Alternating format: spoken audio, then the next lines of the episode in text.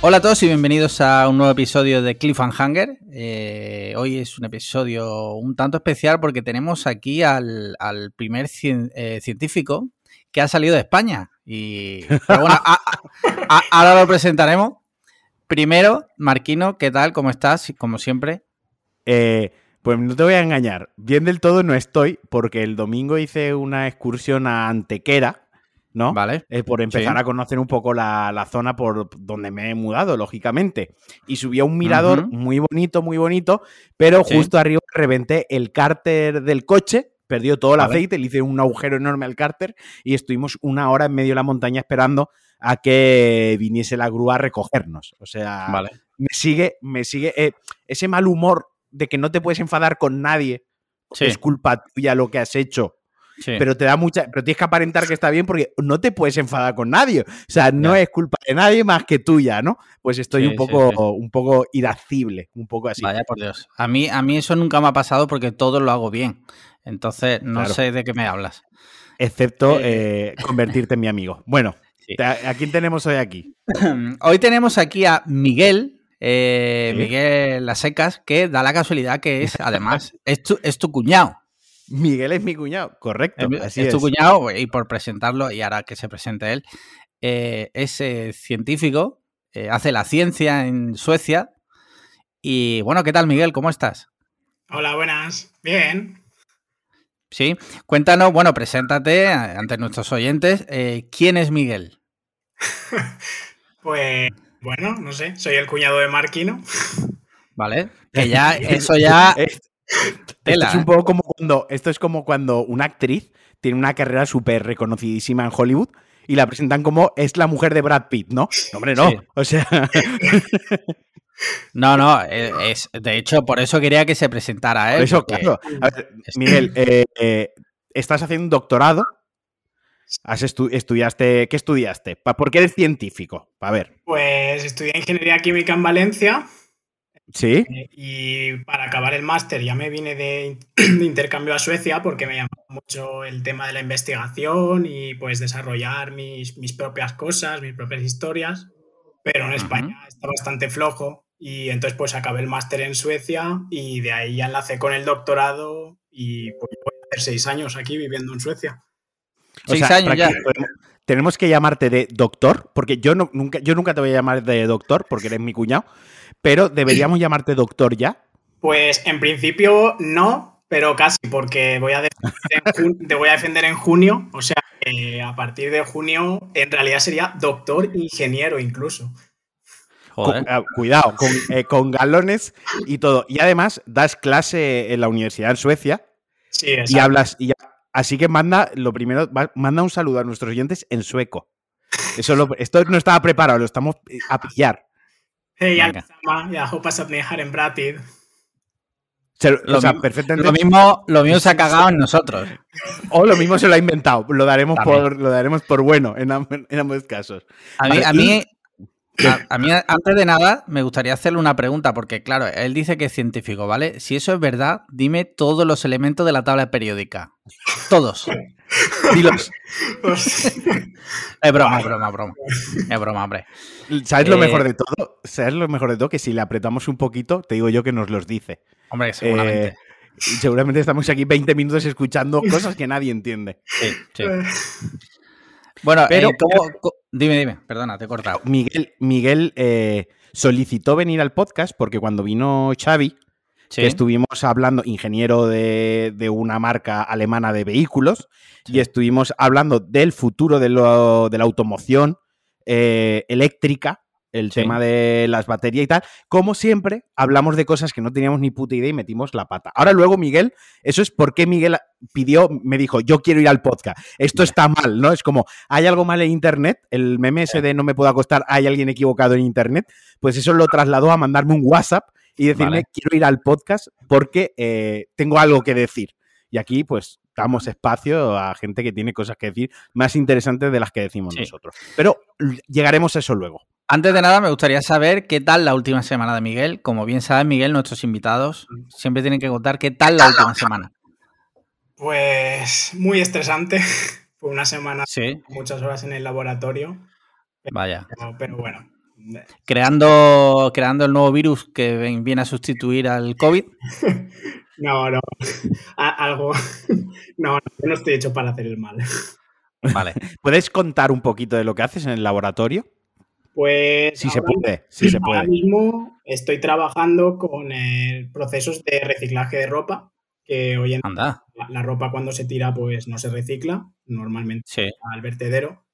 Y entonces, pues nosotros estamos un poco intentando, pues, recoger la ropa del vertedero e intentar, a, través de determinados procesos químicos, reciclarla en, nuevos productos de, de, consumo. Un poco como el reciclaje de plástico o de vidrio, pero con la ropa. Pero suena bastante interesante. Pero suena súper interesante, sí.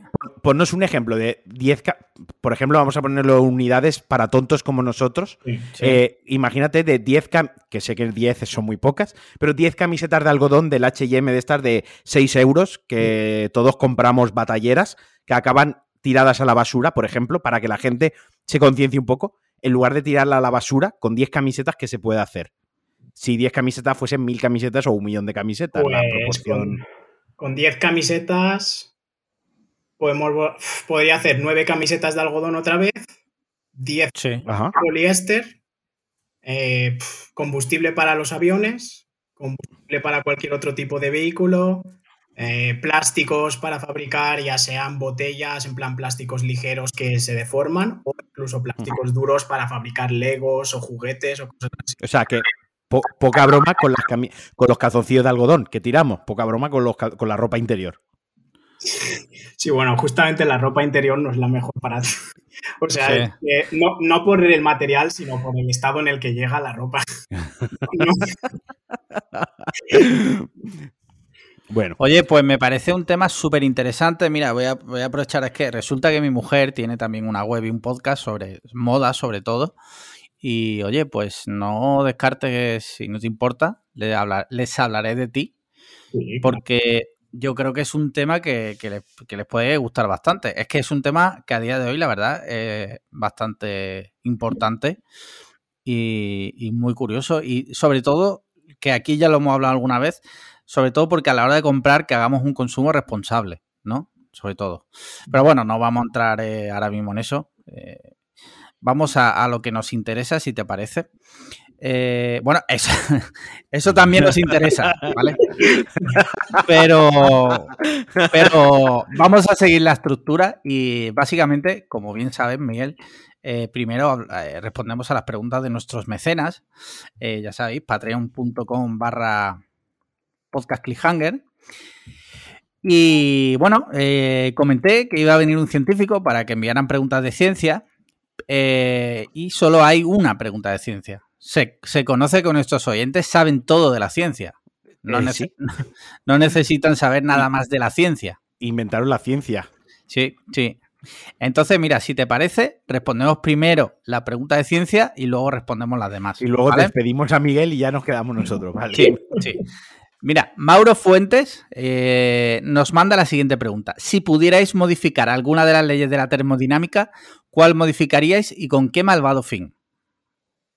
Eso, Miguel, eh, yo no sé. A ver, ¿con qué malvado fin? Creo que os lo voy a dejar a vosotros. Vale. vale, mejor podría estar muy guay por la, tanto la primera como la segunda, porque la primera, si la modificases, es básicamente... En Pero, ¿cuál, ¿cuál es? ¿Cuál es la primera ley de la, la la conservación de la energía. te, iba a decir, te iba a decir, Miguel, que, te expliques muy bien, ¿vale? Porque nosotros somos gañanes. Entonces tú dices la, tú dices la primera como, como dando por hecho que vamos a... y no tenemos ni puta idea. Pues, de la primera ley de la termodinámica. La primera es la conservación de la energía, que es básicamente que la energía ni se crea ni se destruye, solo se transforma. O sea, siempre hay una cantidad constante de energía. Entonces, claro, vale. modificaras, básicamente estás abriendo la puerta a energía infinita. A que tú pongas a girar una peonza y la peonza jamás deje de girar. Vale. Vale. Vale. La segunda básicamente es que el mundo mm, tiende al desorden hasta que se llega al nivel de desorden máximo y ya se queda ahí, y en equilibrio sin que pase nada. Entonces, claro, em, esta es lo que hace, por ejemplo, es que cuando se te cae un vaso al suelo y se hace añicos, los añicos salen disparados, se quedan desordenados, no, o sea, no se quedan de ninguna forma específica. Si la modificaras y fuese al revés, sería como que el, el mundo tiende al orden y no al desorden. Es decir, que los añicos se te quedarían como apiladitos y juntitos uno al lado del otro. Eh, Nolan, que te contrate para la siguiente de Tenet, por favor. Para Tenet, Tenet 2. Tenet 2. Eh, vale, pues teniendo esas dos cosas claras, ¿vale? O sea, que podemos acumular energía para que sea infinita. Sí. Y que podemos cambiar las cosas para que en lugar de destruirse, se recompongan. Sí. ¿Con qué, malvado fin le podemos encontrar a eso? Eh, bueno, la de la energía, pues al, albergar nosotros toda la energía. Sí y robársela a la gente que nos caiga mal, ¿no? Evidentemente. Vale. Para que, para que mueran directamente. Vale, vale, vale. Y, eh, y, la siguiente. Es que, claro, ha planteado, Mauro ha planteado una pregunta que nosotros ya directamente el término ni.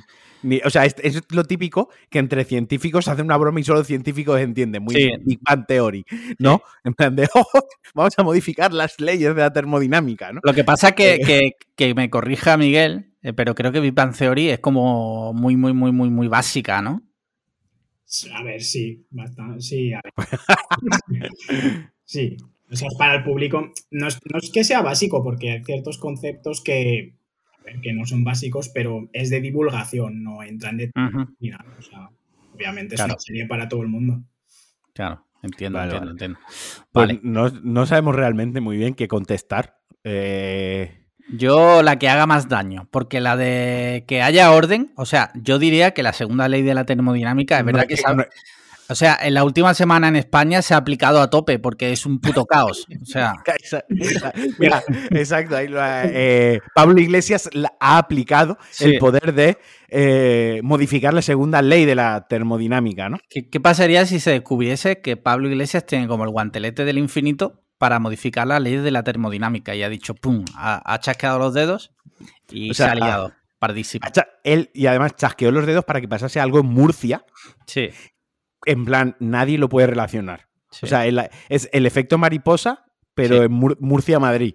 ¿Sabes? O sea, un pequeño aleteo en Murcia ha hecho que nos quedemos sin vicepresidente, que haya elecciones el 4 de mayo, eh, eh, comunismo o libertad, cosas así, ¿no? Eh, loquísimo, loquísimo, sí, sí. Sí. Pues sí.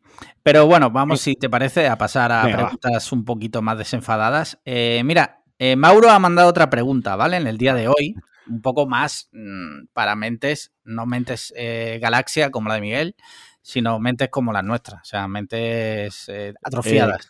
Atrofiadas. Sí.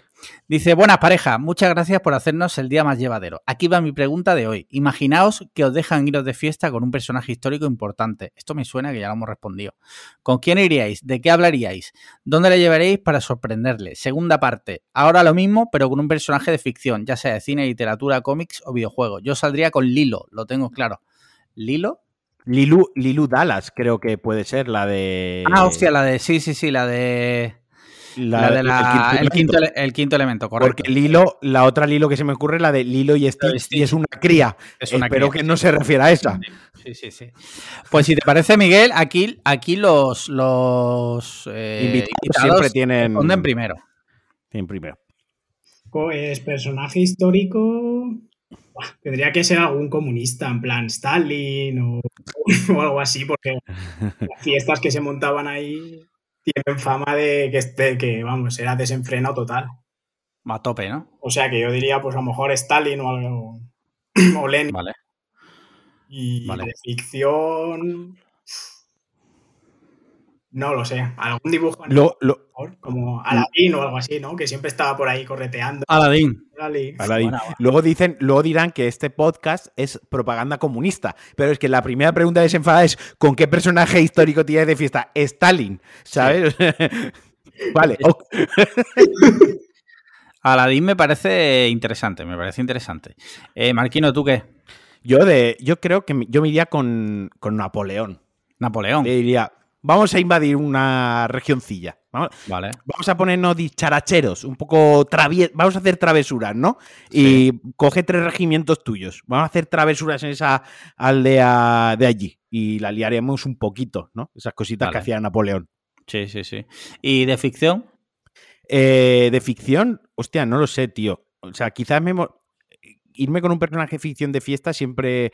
Quizás me gustaría más decir en qué mundo de ficción me gustaría vivir. Con la fiesta que yo entraña, ¿no? Con la gente que hay. Pero lo que pasa es que esa no es la pregunta. Claro, pero esa no es la pregunta. Pero claro, si me tuviese que ir de fiesta con un personaje ficción, pues igual eh, me iría con John McClane, tío. Vale. O sea, Eh, a, a beber alcohol y a llorar por su matrimonio totalmente eh, destruido. destru- correcto. O sea, 24-7 mood. Vale. Eh, total. Ujú. Yo, personaje histórico, no sabría decirte, tío. Eh, personaje histórico, diría que en general no me llama, ¿sabes? No soy el típico que tiene como un personaje histórico ahí, que le encanta, ¿no? La verdad es que no. Tu, tu- tu- tu conocimiento de la historia llega eh, hasta Sí. Franco. De ahí para atrás Claro, es- Franco creó el mundo, ¿no? Exacto. Creó la, la paga extra y creó los eh, la seguridad social. Lo- los pantanos, los embalses. Sí. El, el primer día creó los embalses. Al segundo día creó la seguridad social. Al tercer día las universidades populares. Sí. Al séptimo descansó. Sí, ¿Sabes? sí, sí, sí. Eh, entonces, personaje histórico, pues no sé, iba a decir Jesucristo por decir algo, que algunos, algunos dirán que no es histórico, claro. Entonces, lo dejo en el aire. La última cena tuvo que estar guapa, ¿eh? Sí, sí, luego se metieron ahí de todo. Eh, y luego, eh, personajes de ficción, mira, es un personaje real, pero yo he visto el de ficción, que es Jordan Belfort en el Lobo de Wall Street, las fiestas que se pegaban en la oficina, eh, por lo menos en la película, o sea, el- tirando enanos, eh, de fase total, tenían que ser divertidas. Sí, sí, sí, total, o sea, menos- totalmente de acuerdo. Por lo menos lo que se veía en la peli. Sí, sí. Que como todos sabemos, lo que pasa en las pelis es, es verdad. Eh, Tú te imaginas, ahora que has dicho lo de Jesucristo, te vas de fiesta a la última cena de Jesucristo, ¿no? Sí. Y estaban ahí cenando y estaba Jesucristo, está todo el rato. Que no falte de nada. Yo paso mañana a pagar la cuenta. Sí, Todo me lo apuntas a mí. Vitami- ¿Queréis vitaminas, chicos? Venga, tampoco, que no falte de nada esta noche. Ya mañana me pasáis la cuenta, ¿no? Él así súper consciente de lo que iba a pasar. Sí, sí, muy listo Jesucristo. Muy bien, pues mira, eh, Bueno, ya, dime. Tal, tal- tal- tan listo no sería cuando lo mataron a los 33 años, pero sí. Bueno, pero Eh. bueno, no, no sé si sabes, eh, no me voy a poner aquí en plantal, pero él era consciente de que lo iban a matar. Claro. y la única sí, sí. forma de volver a vivir y, y renacer era que lo matasen. Tremendo. Entonces, tonto, no sé si era, pero. Bueno, vale, vale. Bueno, podemos eso. Mira, Eh, siguiente, siguiente pregunta de. A ver si viene un día un cura y, y que nos cuente. Y hablamos, y hablamos de Jesucristo. Y que nos metan en la cárcel ya. Sí. Eh, mira, Josa Vicente dice, muy buenas, primero gracias por alegrarnos la semana, segundo escuchándoos aprovecho para preguntar para el próximo podcast. Si tuvierais que trabajar con algún personaje de ficción, cine o serie, ¿con quién sería? Yo lo tengo claro, Michael Scott, cuidaos. Hostia, trabajar con Michael Scott, uf, Uf, buenísimo. Y a mí me A la- encantaría, tío. sí, pero a la segunda semana los quieres matar. O sea, pero a mí me encantaría. O sea, eh, tú no piensas trabajar. Tú estás viendo la parte mala de trabajar con Michael Scott, ¿no? Sí. Pero sí, tú piensas que tú y yo, imagínate que tú y yo eh, trabajamos con, con Michael Scott, ¿no? sí. Eh, y somos compañeros y lo tenemos como, como jefe. O sea, por ejemplo, tú serías Dwight en este caso, ¿no? Sí, un Tú cipote. ser- tú serías- yo sería Jim, yo soy Jim y tú eres Dwight. Y estamos uno enfrente del otro. Y cuando la lía, en realidad nos echaríamos unas buenas risas, tío. Ya. Ya, no sé, no sé. Bueno, Miguel, ¿tú con quién elegirías? A ver si lo, a ver si lo adivino. Sheldon Cooper, ¿no? Claro, esa es la respuesta fácil, sí. Sí, sí. No, ahora en serio, ahora en serio, hombre. Pues. Bueno, no lo sé, la verdad. Eh, ¿Te gustan las series, Miguel? Eso es lo primero. La ¿Te Bueno, verdad gustan no tiene- que no Claro, es que a lo no mejor. tiene que ser serie, ha dicho de ficción, Ah, puede ser ah, bueno, de cine, puede ser literatura. Vale, vale, eh, vale. Pero todos sabemos, yo tengo una teoría sobre los libros, si quieres, mientras que Una Miguel piensa. hipótesis. Sí. Sí, una hipótesis, perdón. Y es que si un libro es A ver. suficientemente bueno, Ajá. harán la peli o la serie. Y una, una vez, una vez sacada la peli o la serie, ¿ya para qué vas a leer el libro? Totalmente, o sea, yo estoy totalmente de acuerdo. Leer libros no sirve para nada, porque eh, ya las pelis y las series hacen como de filtro. Si un libro no es bueno, no lo hacen peli. No, no lo hacen peli.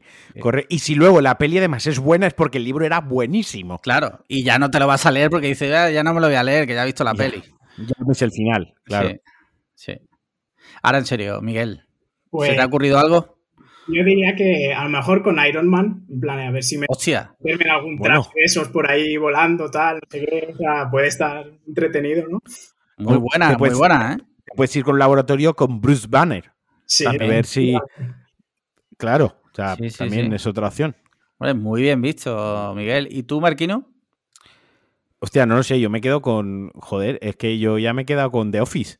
O sea, yo. Yo, si tuviese que trabajar con alguien de The Office como jefe, sería el de The Office UK, que es eh, Ricky Gervais, el personaje que es. David Brent, que es como mucho, es, es todavía peor que Michael Scott, porque además es mala persona.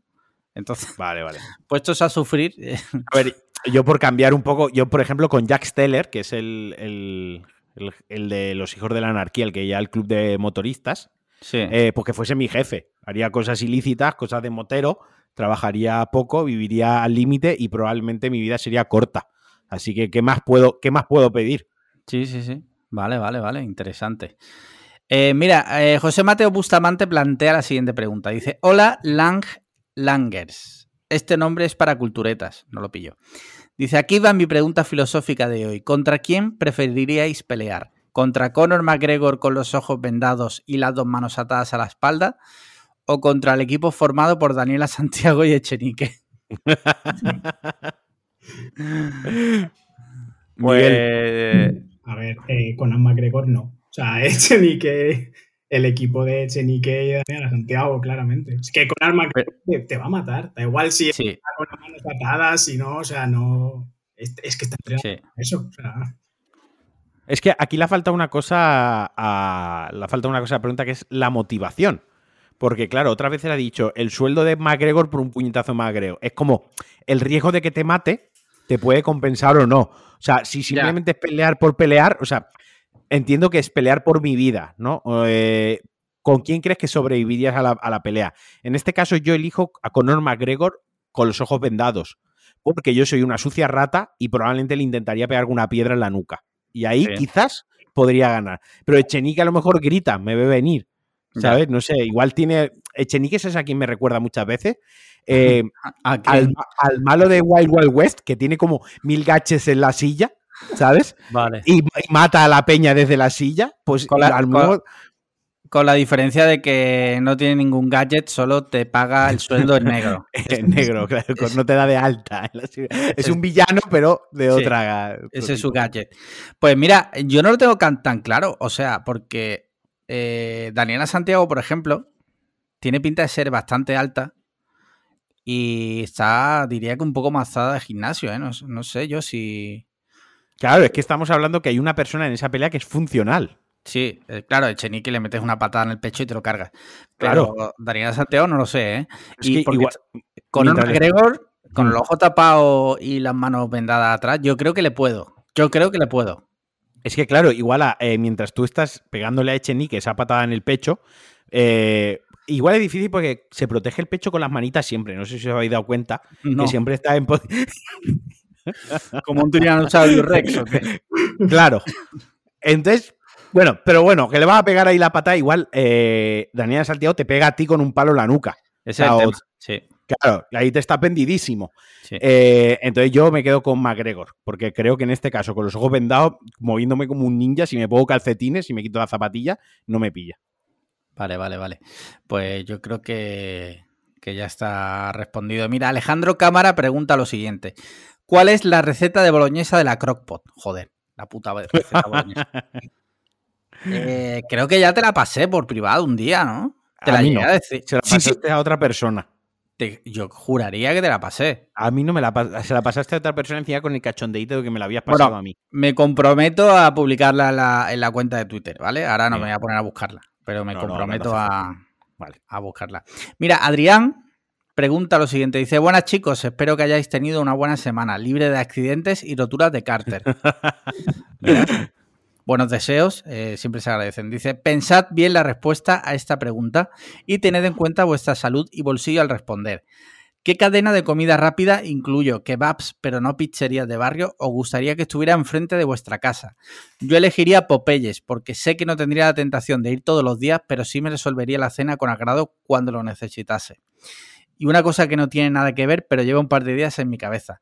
Puede ser que una mala persona dé mejores consejos que una buena persona solo por la experiencia de haber hecho cosas malas. Yo qué sé, no viene a cuento de nada. Soy lo mejor, es un beso. Bueno, por partes. Eh, bueno, eh, Miguel, tengo entendido que eres vegano, ¿verdad? Vegetariano. Vegetariano. No sé si existe alguna cadena de comida rápida vegetariana. Ah, a ver. En Suecia. En España, eh, creo que no. No, o sea, puramente vegetariana no, pero a mí me vendría bien, por ejemplo, que hubiese un Domino's o un Pizza Hut. Ajá. Eso hay. Vale. Tienes opciones vegetarianas y se salva bastante más que la hamburguesa, que las hamburguesas vegetarianas. Sí. Una decepción. ¿Ha- ¿Has probado la Beyond Burger? Que de- hablamos aquí Sí. de ella. He probado la Beyond Burger y la Impossible Burger en Estados Unidos. Sí. Y a ver, están muy, están buenas, o sea, están muy, o sea, la verdad es que están buenas, me gustaron, pero la hamburguesa, la verdad es que una vez dejas de comer carne, nunca vuelve a ser lo mismo, esa es la realidad. Ya. Eh, una Vale, cosa, Miguel es el primer español que ha estado en China. Simplemente quería comentar Ah, eso. vale. Es que Y, y también el primer español que ha estado en Rusia, creo. Entonces, eh, es que te- tenemos la suerte. Tenemos la suerte que en esta época siempre viene el, el- el primer español que dio a Hawái, el primer dueño de un Tesla en España. Siempre eh, tenemos el una suerte el- tremenda. El primero de. Claro, claro. sí, sí. Pues entonces tú te quedas con el Domino's o el Pizza Hut, ¿no? Sí, sí, sí, sí. Vale. ¿Y tú, Marquino? Yo me quedaría con McDonald's. McDonald's. Tú sabes que yo, eh, cuando vivía en Madrid, cuando vivía en Madrid, al lado de mi casa tenía un Burger King, un McDonald's, un Vips, un Ginos. No me sé sorprende. Si, si algo más. Allí No hay porque en, en Madrid, eh, Sí. Madrid todo es mejor. Sí, todo claro. pasa en Madrid, todo está en. Madrid sí. y todo, todo lo guay sucede en Madrid. Entonces, Sí. claro. Eh, ¿Prefieres McDonald's antes que, por ejemplo, Five Guys? Sí, sí, por supuesto. Five Guys me encanta, pero McDonald's es McDonald's, tío. O sea, eso. eh, Imbatible. Pues- Imbatible. Calidad-precio imbatible. Creo que estoy de acuerdo contigo. O sea, Porque además Five. Guys también es más caro Sí. y es verdad Y tiene que... carta menos. Ahora te voy a decir por qué me quedo con McDonald's. Porque Dime. la carta es más limitada. Porque si una noche no me quiero pegar un atracón de McDonald's, puedo pedirme unos nuggets de 9 y un sandy. Sí. Si un día quiero hamburguesa, tengo hamburguesa. Eh. Me explico, si quiero un Sí. McFlurry para merendar un día, simplemente en McFlurry, está ahí. Eh, si quiero desayuno en McDonald's infame por 3 euros, lo tengo. Quiero decir, el, el abanico es más amplio Vale. dentro de que sean hamburguesas o sándwiches de. Vale, vale, vale. Eh, sí, yo también me quedo con McDonald's. Creo que te, te resuelve más la papeleta en el día a día que un Five Guys. Dicho lo Sí, cual, sí. desde aquí un mensaje. eh, recordad que los sitios de comida rápida no son saludables. eh, no debéis comer todos los días. Es que luego, yo me entiendo. Y bueno, Luego ven- que si somos, hacemos apología de del mal comer y todo eso. venía en la ¿no? que tenías que pensar en tu salud aparte de en el bolsillo. ¿El qué, perdona? Que venía en la pregunta que te Sí, sí. en tu salud. Sí, ¿no? es No hace falta que bajes todos los días, aunque lo tengas delante Sí. de casa, ¿no? Creo que él Sí. incluso lo decía en su respuesta. ¿no? Se nota, se nota que Miguel es científico porque ha atendido muy bien al Sí. enunciado del problema. Sí. Cosa que tú y yo nos hemos quedado con la parte que nos ha interesado, pero un buen científico cuando hace exámenes o les, plantea los supuestos y el enunciado lo leen siete veces Sí. y lo descomponen dentro de las variables que tiene el enunciado. Y se ponen como, como la escena esa de una mente maravillosa, ¿no? Donde ve eh, en su cabeza ve, ve las fórmulas matemáticas. Claro, las yo me los. Yo me imagino más como el tonto de Resacón en Las Vegas, cuando está apostando en el casino, que también hace eso. Pero eso es, es la misma versión, ¿no? Es la misma Sí. idea. Dos caras de la misma moneda. Dos caras de, la de ser muy listo Sí. en cierto momento. Vale, vale. Mira, eh, vamos con la segunda pregunta, que por si no os acordáis, eh, decía así. ¿Puede ser que una mala persona dé mejores consejos que una buena persona solo por la experiencia de haber hecho cosas malas? Sí. Sí, ¿no? Yo creo que sí. ¿Tú, Miguel? Yo creo que no. ¿No? No, porque, a ver, los, no, porque lo- los dos se han perdido. Quiero decir, la mala persona se ha perdido la experiencia de hacer cosas buenas y la buena persona se ha perdido la experiencia de hacer cosas malas, con lo cual a, priori los consejos deberían ser igual de buenos, no- Pero quizás el que ha hecho cosas malas se ha equivocado más veces y, y equivocarte te ayuda más a crecer, porque cuando te equivocas, analizas dónde te has equivocado, sufres las consecuencias de la equivocación y eso te da una mayor experiencia. Mientras que si, digamos, y esto no se malinterprete, se coja mucho con pinza, si siempre has tomado buenas decisiones basadas en tu buena moralidad, como que todo ha ido entre, entre paños, todo ha ido entre nubecitas, como en una pequeña burbuja de Yuppie, y no ves el contrapunto muchas veces de las cagadas o del tomar una decisión a malas, adrede, ¿no? Sobre Yo todo creo porque, que mira, os voy a poner un ejemplo. la maldad es un grado. Os voy a poner un ejemplo. No contratan muchas veces a ladrones y a, y a, Claro. y a, Coño, y a el- el- criminales en el FBI. El vaquilla enseñaba a la Guardia Civil a conducir coches. Claro. O lo- eh, eh, las agencias de inteligencia contratan hackers porque, eh, ¿sabes? No sé. Esto es lo que voy a decir, lo voy a- va a sonar feísimo, pero eh, los grupos de autoayuda para gente que tiene adicciones, casi siempre el grupo está llevado por alguien que ha sufrido esa adicción durante muchísimos años y ha salido de ella, porque sabe apoyar a la gente y sabe ver por qué, por lo que está pasando, ¿no? O sea, entiende lo que es una adicción, entiende los problemas que trae con ella, o sea, puede empatizar porque ha vivido esa parte de la historia. Sí, pudiera ser. es que No sé, persona- tampoco. Es que yo qué sé, una persona que tiene una adicción no tiene por qué ser una mala persona, ¿no?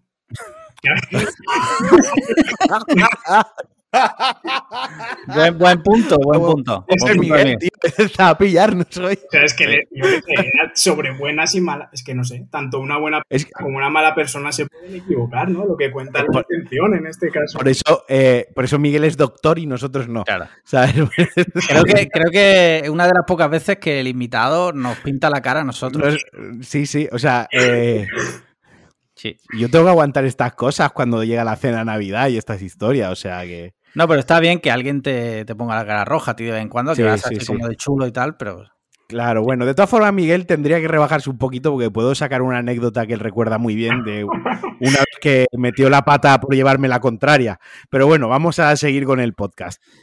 Mira, eh, se han acabado las preguntas de los mecenas, ¿vale? Y Ah, pues como, vamos a por gratis. como veo que vamos de tiempo tal, y es que hay muchos, tengo muchas cositas en el. vale. Entonces, Pues si os entonces parece, saltamos. Sí, sí. gratis las dejamos para la semana que viene. Sí. Y mira, eh, Estoy ah, leyendo un titular muy rápido, simplemente. sí. Pedos, embarazo y picor anal, los efectos secundarios más extraños registrados por AstraZeneca. Ya está. O sea, Vale. simplemente Vale. quería dejarlo ahí.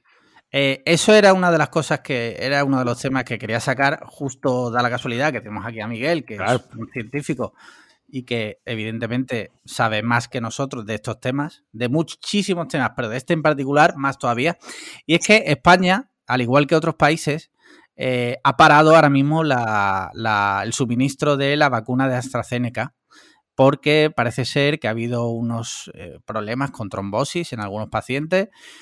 Eh, claro, hay gente que piensa que esto es, es una gilipollez porque el número es bajísimo. Hay otra gente que, que defiende que mejor precaución y ver qué pasa. Yo, la verdad, voy a ser sincero, no tengo una opinión ahora mismo muy, muy formada y me gustaría que Miguel, eh, mejor que nadie, a ver si nos pudiera aclarar un poco el tema. Pues la verdad es que yo cuando vi el titular la primera vez también pensé lo de, bueno, mejor prevenir que curar. Pero si te pones a mirarlo más de cerca, mm, la verdad es que la, incide- la incidencia de la trombosis, que es en este caso el efecto que se ha visto, es la misma en el grupo vacunado que en el no vacunado. Que Vale. mm, el problema que hay es que se ve que es un tipo de trombosis rara que no se suele producir. O sea, no, digamos que no es la trombosis Vale. normal. Y eso es lo que ha levantado las alertas. Ahora, mm, sí que es verdad que, por ejemplo, la- incluso la Agencia Europea del Medicamento mm, ha recomendado que se siga vacunando, porque Sí. El riesgo de padecer esa trombosis lo consideran que es menor que el riesgo que implica el propio coronavirus y contagiarte de coronavirus. Entonces, claro, en este caso, sí que es verdad que paralizar, hay que pensar también que paralizar la, vacunación conlleva el problema de que estás asumiendo el riesgo de padecer una enfermedad grave de coronavirus. Que tiene mayor incidencia o tiene una probabilidad más alta que te, que te pongan la vacuna y padezcas la trombosis, que ni siquiera está demostrado si está relacionado con la vacuna o no. Lo están investigando. A lo mejor dentro de una semana salen y dicen, no, esto no tenía ninguna relación. Vale. Entonces, no, no. Eh, yo voy a meterme aquí como eh, opinión de barra de bar, con carajillo y palillo en, la mueca de la boca, ¿de acuerdo? Lo, que es un capítulo normal de Cliffhanger. Lo que es un, exacto, lo que viene siendo nuestra dinámica habitual de opinar de las cosas. Yo creo que aquí lo que hay que mirar o estas decisiones se tienen que tomar un poco como el mal menor. O sea, quiero decir, eh, que 100 personas tengan la trombosis rara o que sigan muriendo 700, 900 personas al día por coronavirus. Ninguna decisión es fácil, obviamente, y ambas decisiones entrañan un riesgo para la salud pública y en ambas decisiones, desgraciadamente, va a haber gente que incluso muera, ¿no? por, llevarlo al extremo. Pero obviamente, eh, en el punto actual que estamos, quizás la gente que pueda contraer esa trombosis es, muy, es ínfimo en, comparación a la gente que puede seguir contrayendo el coronavirus y la forma en la que se puede expandir y derivar y mutar el coronavirus si, si lo dejamos campar por ahí. Y a lo mejor la ciencia de hoy sabe tratar mejor una trombosis, por extraña que sea, que tratar el coronavirus, que todavía parece que, pues, eh, pese a que ya llevamos un año conviviendo con él, sigue muriendo gente. Quiero decir, tampoco el proceso de curarlo o de tratarlo una vez está contraído, porque la vacuna es para no contraerlo, pero una vez que está contraído, tampoco tenemos un proceso médico-científico eficaz 100% de que la gente se salve. Ahí, sigue teniendo una, incidencia de muerte, de mortalidad muy alta. Hay unos medicamentos que están en, eh, todavía están probando, que yo supongo que Miguel estará más al tanto que nosotros. De hecho, hay uno español que dicen que funciona bastante bien. Luego está el Redisvir o algo así, creo que se llama. te hablo para cuando ya lo contraes. Sí, sí. Pero, es verdad que aún así la tasa de mortalidad es, baja todavía, eh, pero es verdad que claro. Eh, te la juegas. Claro, ahora que venga aquí un familiar de una persona que ha contraído trombosis y se ha quedado mal, que viene y nos parte la cara. Lógicamente, quiero decir, esto siempre, obviamente, siempre está el contrapunto de la persona o del grupo de la gente afectada. Aquí se abre un debate, ¿vale? Si tú coges una trombosis, en el peor de los casos te mueres tú. Pero si no te vacunas contra el coronavirus, puedes eh, contagiar. tú y matar a alguien. Y matar gente. A ver, eso cuidado, ¿eh? porque te puedes vacunar. No está demostrado, quiero decir, a día de hoy no se sabe que si después de ponerte la vacuna no eres contagio. Es decir, es posible que te pongas la vacuna y que sigas siendo capaz de contagiar la enfermedad. Vale, recuerda que estamos en una barra de bar, ¿eh, Miguel? Sí, sí. No, pero está bien que nos corrija, porque a lo mejor no, está bien. mejor que, nos corrija en directo, que luego la gente eh, nos dice por Twitter, eh, dijisteis eso y no teníais ni puta idea. Cierto. No, porque además es una cosa que se está hablando mucho también del pasaporte de inmunidad y de, de si los vacunados podían tener movilidad en Semana Santa. Y, o sea, es una cosa súper normal, pero a día de hoy la ciencia lo único que ha demostrado es que la vacuna hace que no te mueras, no que dejes de contraer la enfermedad. Vale. Y sobre todo que puedes contraer la enfermedad, pero bueno, si tú estás vacunado, pues igual no te afecta tanto. Pero el problema es que se la pegues a gente que no está vacunada, ¿no? Me imagino. Ese, digamos que es el problema más grave. Claro. O sea, lo que, la vacuna lo que hace es que una vez, una vez el virus está dentro de tu cuerpo, mm, digamos que evita que se reproduzca, evita que degenere en una enfermedad grave. Vale. Pero no se sabe si al principio, cuando tú llega, hay un determinado momento que, a pesar de estar vacunado, tienes carga viral. Y entonces no está claro si eres capaz de contagiar esa carga viral o no. O sea, eso es otra cosa. Vale, vale. Ah. Vale, vale, vale. Una pregunta muy rápido. Eh, en Suecia, ¿cómo se está administrando el tema de la vacuna? Fatal. O sea, más o menos igual. Más o menos igual que en España. O sea, el, gobierno nacional hizo una compra a través de la Unión Europea, o sea, que el programa este conjunto que hubo de la Unión Europea, y las vacunas a un sitio centralizado donde se reparten a las diferentes comunidades autónomas, digamos, y cada comunidad autónoma pues las va poniendo eh, al ritmo que buenamente puede. Pero la verdad es que está habiendo exactamente los mismos problemas que en España, que si no llegan vacunas, que todo va muy lento, que la única ventaja es que aquí hay muy poca gente, porque es que aquí hay 9 millones de personas. Entonces, a lo mejor sí que cuela la de que para verano... Ellos quieren que para San Juan esté todo el mundo vacunado. Pero... Vale, vale. Ya veremos, ya veremos. O sea, la única ventaja, o sea, igual que en España, con la diferencia de que en España hay pues casi 50 millones de personas y aquí 9. Ya. Hay 9 millones de habitantes en Suecia. Sí, más o menos, entre 9 y 10, más o menos. Una quinta parte de España, pero con una extensión de tierra eh, que prácticamente lo triplica, ¿no? Sí, yo, por ejemplo, mm, cuando, voy al norte de Suecia me hago la misma distancia que cuando vuelvo. Claro, eso lo calculamos cuando, cuando fuimos al norte de Suecia, que la distancia que había de Valencia al sur de Suecia era la misma distancia que había del sur de Suecia al norte.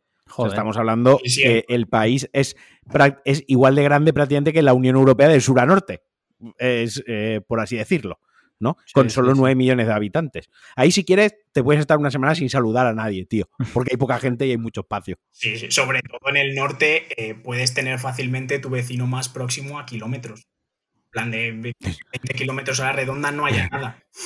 eso sí que es eh, eh, Villa Asperger, total. Sí. pero es que... Bueno, entonces, eh, resumiendo un poco el tema de la vacuna de AstraZeneca, si tú tuvieses que tomar la decisión, te llaman y te dicen, mira, te puedes vacunar si quieres. Bueno, te toca vacunarte y la de AstraZeneca. Tú personalmente, ¿qué harías? Titular. Yo no me, yo no me vacunaría porque no soy de riesgo. Entonces no, no, necesito asumir, eh, pero claro, si tuviese, por ejemplo, 55, 60 años, me, seguro que me vacuno. Segurísimo. Sin duda. Vale. Vale, vale, vale. Lo que pasa, lo que pasa que la de AstraZeneca, por lo menos en España, creo que la ponen hasta los 55 años. Sí. Claro, ese es otro, ese es otro motivo por el que quizás han parado la vacunación porque como tú bien dices, en, ese intervalo de edades no eres eh, de riesgo, entre comillas, aunque bueno, nunca se sabe lo que puede pasar, y a lo mejor tienen que asumir el riesgo de posible trombosis, ¿no? Por, decir, por resumirlo muchísimo. Yo con 55 años no me lo pensaba. ¿Te la ponías o que no te la ponías? Me la pongo, me la pongo porque la incidencia de la trombosis es que es muy pequeña, es mucho más la mortalidad de, aunque en 55 años sí que es verdad que la mortalidad baja mucho, seguramente siga siendo más alta que la incidencia de la trombosis. Es que la incidencia de la trombosis creo que son 5 casos por, por, cada millón de personas que se ponen la vacuna. Sí, sí. es, muy baja la verdad, no sé exactamente el dato exacto, pero es verdad que yo estuve leyendo la noticia esta mañana y, la verdad que era bajísimo la incidencia. Sí, sí, Vale, ¿y tú, Marquino, qué harías? Eh, pues como soy un ignorante de estas cosas, tío, me dejaría aconsejar. Yo le preguntaría a mi médico. Y si mi médico me dice, póntela, me la pongo, tío. Es que no lo sé. ¿Sabes? Vale. Es que creo que el parte de este problema, parte de este problema, eh, es que quizás no todo el mundo sabe tanto a lo mejor como, como sabe Miguel o como sabe Mauro, por ejemplo, que también sabe bastante del asunto y demás, y, muchísima otra gente que sí, pues está preparada académicamente y laboralmente y está muy vinculada y relacionada, pero luego la gran mayoría de la población, como somos tú y yo, eh, nos quedamos con el titular y nos acojonamos, ¿no? Y al final no estamos yo no me siento capacitado ni para extraer un análisis, ni para tomar una decisión, ni siquiera sobre mi propia salud sobre el tema. Ya no te digo la de otras personas, ni siquiera sobre la mía, porque esto es como cuando me, el médico me receta un medicamento y yo le digo, mira, me tomo estos otros, porque a lo mejor son incompatibles. Que puedo mirar el prospecto, que lo puedo también. Pero ¿y si meto la pata? El que sabe es el médico, ¿no? Si el médico me dice tómate esto, yo le puedo preguntar qué efectos secundarios tiene, porque voy a conducir, porque tengo que trabajar, porque tal, pero yo qué sé, tío, al final yo confío, yo no soy quien para poner en tela de juicio eso, y menos por unos titulares, que el titular se para la vacunación porque produce trombosis, es como mm, muy impactante, pero luego hay que ver la realidad, ¿no? Entonces, claro, creo que hay un problema sobre información y porque cualquier tipo de titular que tenga que ver con la vacuna es clickbait y tráfico en Internet a tope.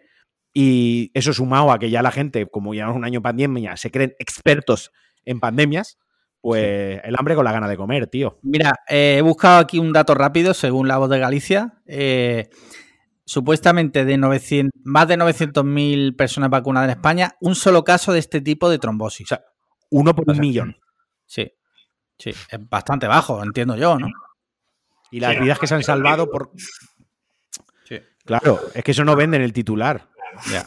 Bueno, Bueno, Mira, eh, seguimos con la ciencia y, y es que no sé, no sé si eh, Miguel, porque vive en Suecia, lo vio, pero este domingo en La Sexta, en el programa de Jordi Évole, entrevistaron a Fernando Simón. No sé si has tenido oportunidad de verlo o Sí, sí los lo, sí highlights que o lo que sea. sí. Sí que lo vi, sí. Vale, me gustaría saber qué, qué os, qué os pareció. ¿La vi- Tú lo viste también, ¿no, Marquino? yo sí, yo di un titular, de hecho, de- sobre él que eh, me quedé con él. Yo quería ser adicto a algo. O sea, yo Sí, intenté sí. ser adicto a algo. Intenté Y yo me quedé con. Fernando Simón quería ser cocaíno, mano. O sea, mm, encima su ese- tenía que disfrutar el bacalao. O sea, no lo intentó muy bien, ¿eh? Estaba ese y luego el de Fernando Simón, eh, comunista con Firmet. También. Eh, como, como científico, Miguel, eh, ¿qué te pareció? Porque al fin de cuentas, Fernando Simón es, eh, el- es digamos, el, el mejor científico de España, puesto que está en. Está Ped- Pedro Duque y Fernando Simón. Exacto. mano a mano. Pues, pues yo qué sé, dijo lo que tenía que decir, muy institucional. Yo qué sé, que iba, que iba a decir el hombre. Yo, Ya. es que- Yo, a- hay gente que ha criticado la entrevista. Yo la entrevista la vi mejor.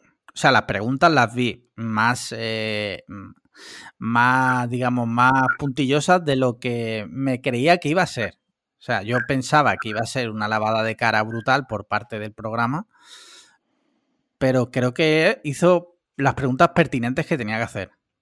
Sí, a eso sí. O sea, fue a buscar ahí un poco al daño, pero Sí, yo qué sé, yo creo que él que, iba a contestar él, él contestó lo que, lo que tenía que contestar. O sea, es que Sí. siendo miembro de, de una institu- de una institución pública, poco, poco margen tenía para contestar otra Eso, cosa.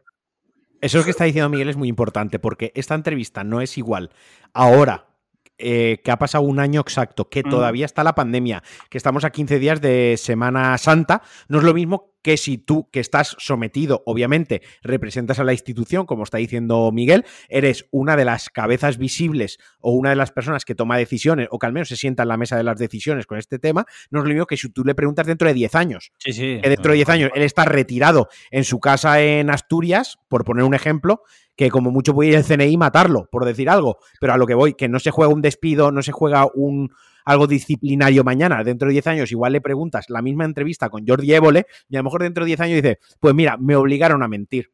Pues dije esto porque me estaban porque yo pues era un mandado. O sea, yo al final era el representante, pero había otra gente que tomara las decisiones. Yo salía, daba la cara con mi título de doctor y de epidemiólogo y demás, pero fue un, un poco una farsa. O dentro de 10 años sale y dice, no, no, yo sigo pensando que lo hicimos lo mejor posible. A lo que voy es que el momento de la entrevista está súper estudiado. El momento en el que se emite, cuando se cumple un año a las puertas de Semana Santa, el discurso está súper estudiado. Eh, se hizo mucho hincapié en que pese a que ellos, eh, pese a que el Estado y las comunidades autónomas den medidas, pongan medidas, la responsabilidad social es súper importante. Eso Sí. no paraba de repetirlo. Y cuando eso estás 45 minutos con un machaque constante diciéndote a una persona eso, aunque las preguntas se salgan por otros derroteros y vayan a pillar, pero él vuelve a incidir sobre eso, al final eso cala. Y quizás él fue al programa y las instrucciones que él tenía, mira, tú di esto, que si el programa lo ven 3 millones de personas y ese 3 millones de personas, 300.000, se quedan en- con, la con la idea de la responsabilidad civil o la responsabilidad social en la cabeza, ya hemos ganado algo, ¿no? O sea, creo que no fue como otras entrevistas que se han... Esta en concreto se tiene que tomar en este contexto. Yo hubo una cosa en particular que no me gustó nada, o sea, no me gustó nada de nada, y es cuando dijo que si se, si se exponía demasiado a los trabajadores públicos, cuando se habló de su sueldo y demás, eh, cabía el riesgo de que si en, en otra futura pandemia o estado de crisis pudieran decir, pues esto que se lo coma otro. A mí eso me pareció, personalmente, pareció súper feo, porque, para empezar, tu labor como trabajador público es precisamente ese. O sea, es que no es otro. Y tú no puedes decir eso. O sea, a mí me pareció súper, súper, súper feo ese, ese detalle. Que sí, que está también mal que la prensa diga lo que cobra y que le saquen su, los trapos sucios. Vale. No lo veo bien tampoco, pero decir eso a mí me pareció feísimo. ¿Qué quieres que te diga? Tú cuando, eres un funcionario público ya de alto nivel, de los executives, tú estás a ver las venidas, las buenas y las malas. Y un epidemiólogo probablemente, ya lo hemos dicho alguna vez en época, tenga trabajo todos los días, pues tenga que estudiar cómo van las enfermedades mundiales, la investigación, eh, lo que se está investigando en España, la fuga de talento, o sea, tendrán 40.000 cosas que hacer. Pero obviamente la carga de trabajo no está siendo como la del último año. Y durante todo ese tiempo, pues oye, te has llevado un jornal que sin ser el mejor del mundo, pues tampoco te falta de nada, que es una buena posición social y demás, y ahora viene el marrón y sueltas esto. Yo qué sé, ahí hay quizás, eh, entiendo que lo piense y entiendo que sea una reflexión que haga con sus amigos, en plan, joder, tío, pues espero que la próxima pandemia, para lo que cobro, que se la coma otro, ¿no? Pero creo que no la tienes que hacer pública, o al menos en la televisión.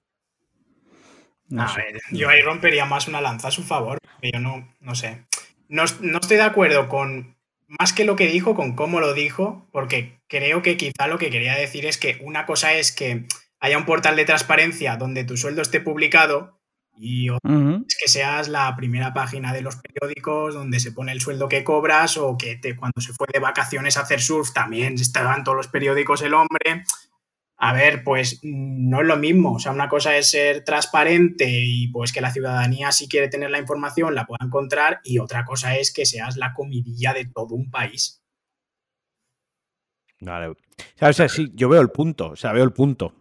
Pero, o sea, lo eh, bueno, podemos estar de acuerdo en que quizás la forma en que el mensaje se podía entender, pero quizás la forma en la que lo dijo no fue la mejor la mejor manera posible. Pero es que recordemos que Fernando Simón tampoco es un gran comunicador. O sea, el tío no es un político, el tío no es un orador, es un científico, nunca vaya por Dios. Pero a lo que me refiero es que él no es un comunicador que sepa venderse o que tenga un equipo de comunicación detrás que lleve años como lo que diríamos la formación de un político como tal, donde sí, trabajan muchísimo la comunicación y cómo se dicen las cosas. Él al final mm, sí, sí es un científico tal, pero al final sí lo reduce a una persona que probablemente por su profesión y demás sea muy pragmática, una persona muy pragmática y, diga las cosas muy como la suerte y ya está, ¿sabes? Yo, sí que creo... Como datos. Yo sí que creo que lo que ha jugado también en su contra es que sí que creo que el gobierno lo ha utilizado eh, a su favor porque al final todos, eh, o la, gran mayoría de gente que criticaba las decisiones, las ha personificado en la figura de Fernando Simón, cuando en realidad eh, yo creo que él ha, ha, hecho su trabajo mejor o peor, pero que las decisiones finales eran de los políticos, o sea, era del ministro, era del presidente, ¿no? Porque él puede decir, eh, ¿no? Imagínate, Fernando Simón hace un año, cuando dijo que había que cerrar, tú puedes decir misa, pero la decisión no la tomas tú. Igual que eh, tampoco veo que él tuviera que salir ahí todos los días a explicar, porque en realidad creo que tampoco era su trabajo. No sé si me explico. Sí, sí, sí. Y creo que el gobierno lo, ha utilizado como, como, como la da la gana. totalmente. Sí, totalmente. Y al final todo el mundo es Fernando Simón genocida, pero y, los que se han beneficiado ahí ha sido el ministro de Sanidad, Illa, que ahora bueno, ya sabemos todo lo que ha hecho, que es irse. Y, en fin, y los que realmente tenían responsabilidad más allá de, de él, que bueno, él creo que ha hecho su trabajo. Lo podría haber hecho mejor o peor, no lo sé, pero bueno. Pues nada, ¿Tenemos algo, por ahí o le damos a Miguel su turno de réplica? ¿Sobre qué? Sobre lo que quería decir cuando escucho el podcast ah, pasado. venga, tengo más cosas, pero bueno, como vamos bien. Eh, por eso, venga, Miguel. ¿Qué es lo que te pareció mal de, aquel día? no, es que me pareciera mal. O sea, yo simplemente lo estaba escuchando y la verdad, los coches eléctricos son súper interesantes, súper a favor. Me gustó mucho en plan lo que comentaste y ya te digo, no es que estuviese mal, pero sí que es verdad que, joder, me, me, da un poco de pena que en España solo se hable del coche eléctrico, cuando, por ejemplo, en Europa se habla un montón de los biocarburantes. Que a diferencia del coche eléctrico es algo que mañana ya podría pasar. Vale, para, vale.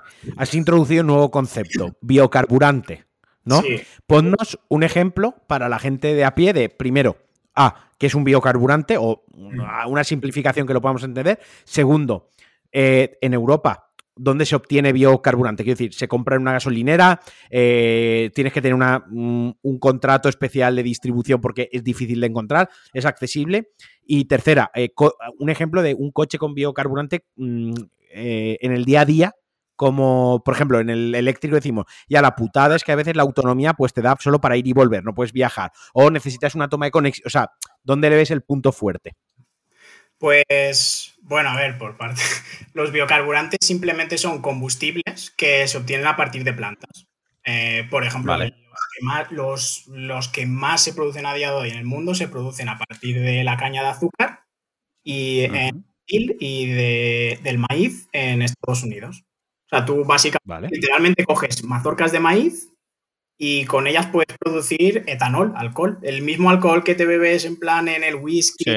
o que se utiliza para desinfectarte una herida, pues produces eso y el, el alcohol, el etanol, lo puedes sustituir por la gasolina con modificaciones mínimas del motor. Es decir, cualquier coche a gasolina, en principio, mm, con muy, muy poco trabajo, puede funcionar, sea 100% con etanol o incluso con mezclas de gasolina y de etanol.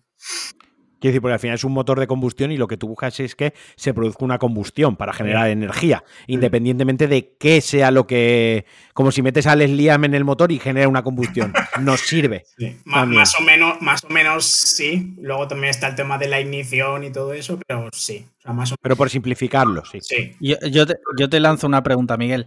¿Por qué crees que no se está hablando de eso y se está centrando el debate del futuro del coche en el coche eléctrico? O sea, eh, yo tengo una teoría, eh, pero no sé si será verdad. Eh, es porque Pues- está detrás, detrás de eso está Elon Musk y, y toda su agenda que ha, que ha copado totalmente el debate. Igual me equivoco. Pues no lo sé, no sé qué decirte porque sí que es verdad que depende mucho del país. Porque lo que te digo, por ejemplo, en España se habla mucho del coche eléctrico, en Estados Unidos también, pero en Suecia, en Finlandia, incluso en Alemania y en Dinamarca, mm, van ahí a la par. Es decir, no. mm, Cuando se hacen incentivos, como los incentivos que se han hecho ahora en España para comprar coches eléctricos y todo eso, también sirven para los coches que van con biocarburantes. O sea, son technology neutral, dicen, o sea, no depende de la tecnología. O sea, que la verdad, no sé, me- no diría que fuese lo de Elon Musk, porque no me parece que sea algo que sucede por igual en todo el mundo. Creo que es algo que depende mucho del país. Eh, hay un debate o hay otro, la verdad. Vale. eh, y por ejemplo, aquí en Suecia, mm, todas las gasolineras tienen biocarburantes. O sea, tú en todas las gasolineras tienes tu gaso- la gasolina, el diésel y el etanol. O sea, hay una manguera más que es eh, 95% de etanol, 5% de gasolina.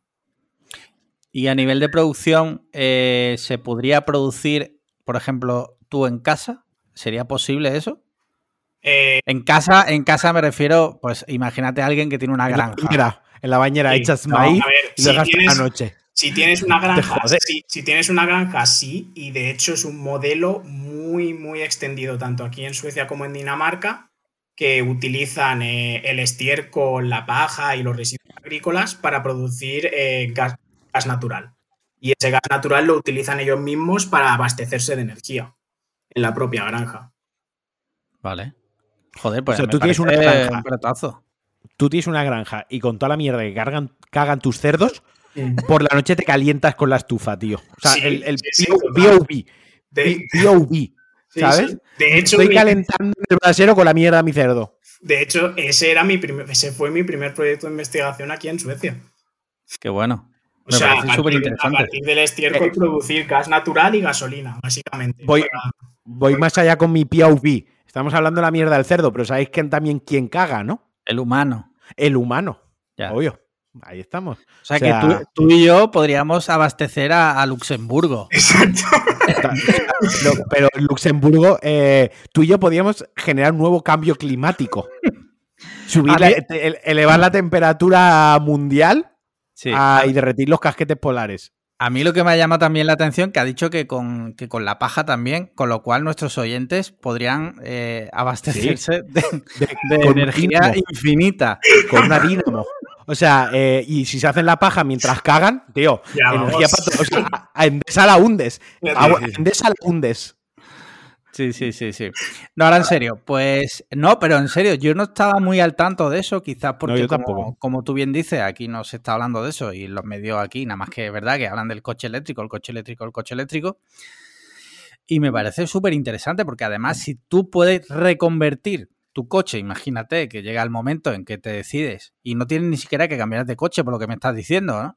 No, o incluso si te tienes que cambiar el coche y comprarte uno nuevo, el coche no vale más. No es como el eléctrico que sí que tiene un precio más alto. Vale. y otra pregunta, otra pregunta, Miguel. Quizás esto lo sepa mejor mi hermana, pero no, la iba, no te iba a invitar a ti y a ella. Y si tenía que el equipo, te invitaba a ti.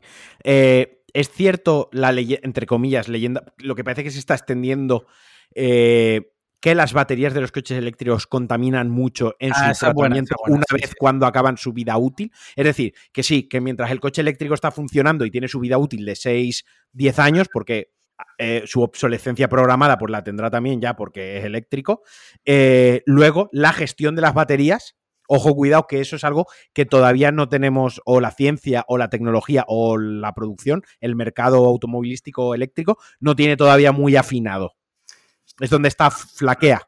Sí, sí, o sea, el, reciclaje de los metales, las tierras raras, que se dicen que son lo que se utiliza en las baterías, no está muy desarrollado. Y de hecho, básicamente, mm, Tesla, Tesla y todos estos fabricantes de coches eléctricos, los mayores contratos que tienen y los más blindados que tienen son los de minería y extracción mineral. Para o sea que son. O sea que cuando alguien. o sea, cuando alguien se compra un Tesla alguien se, creyendo que le está haciendo un favor al planeta, en verdad está siendo un hijo de la grandísima puta. Porque están, están explotando a gente en las minas y luego hay que deshacerse de la batería. Eso, escaló rápidamente. eso, es el titular.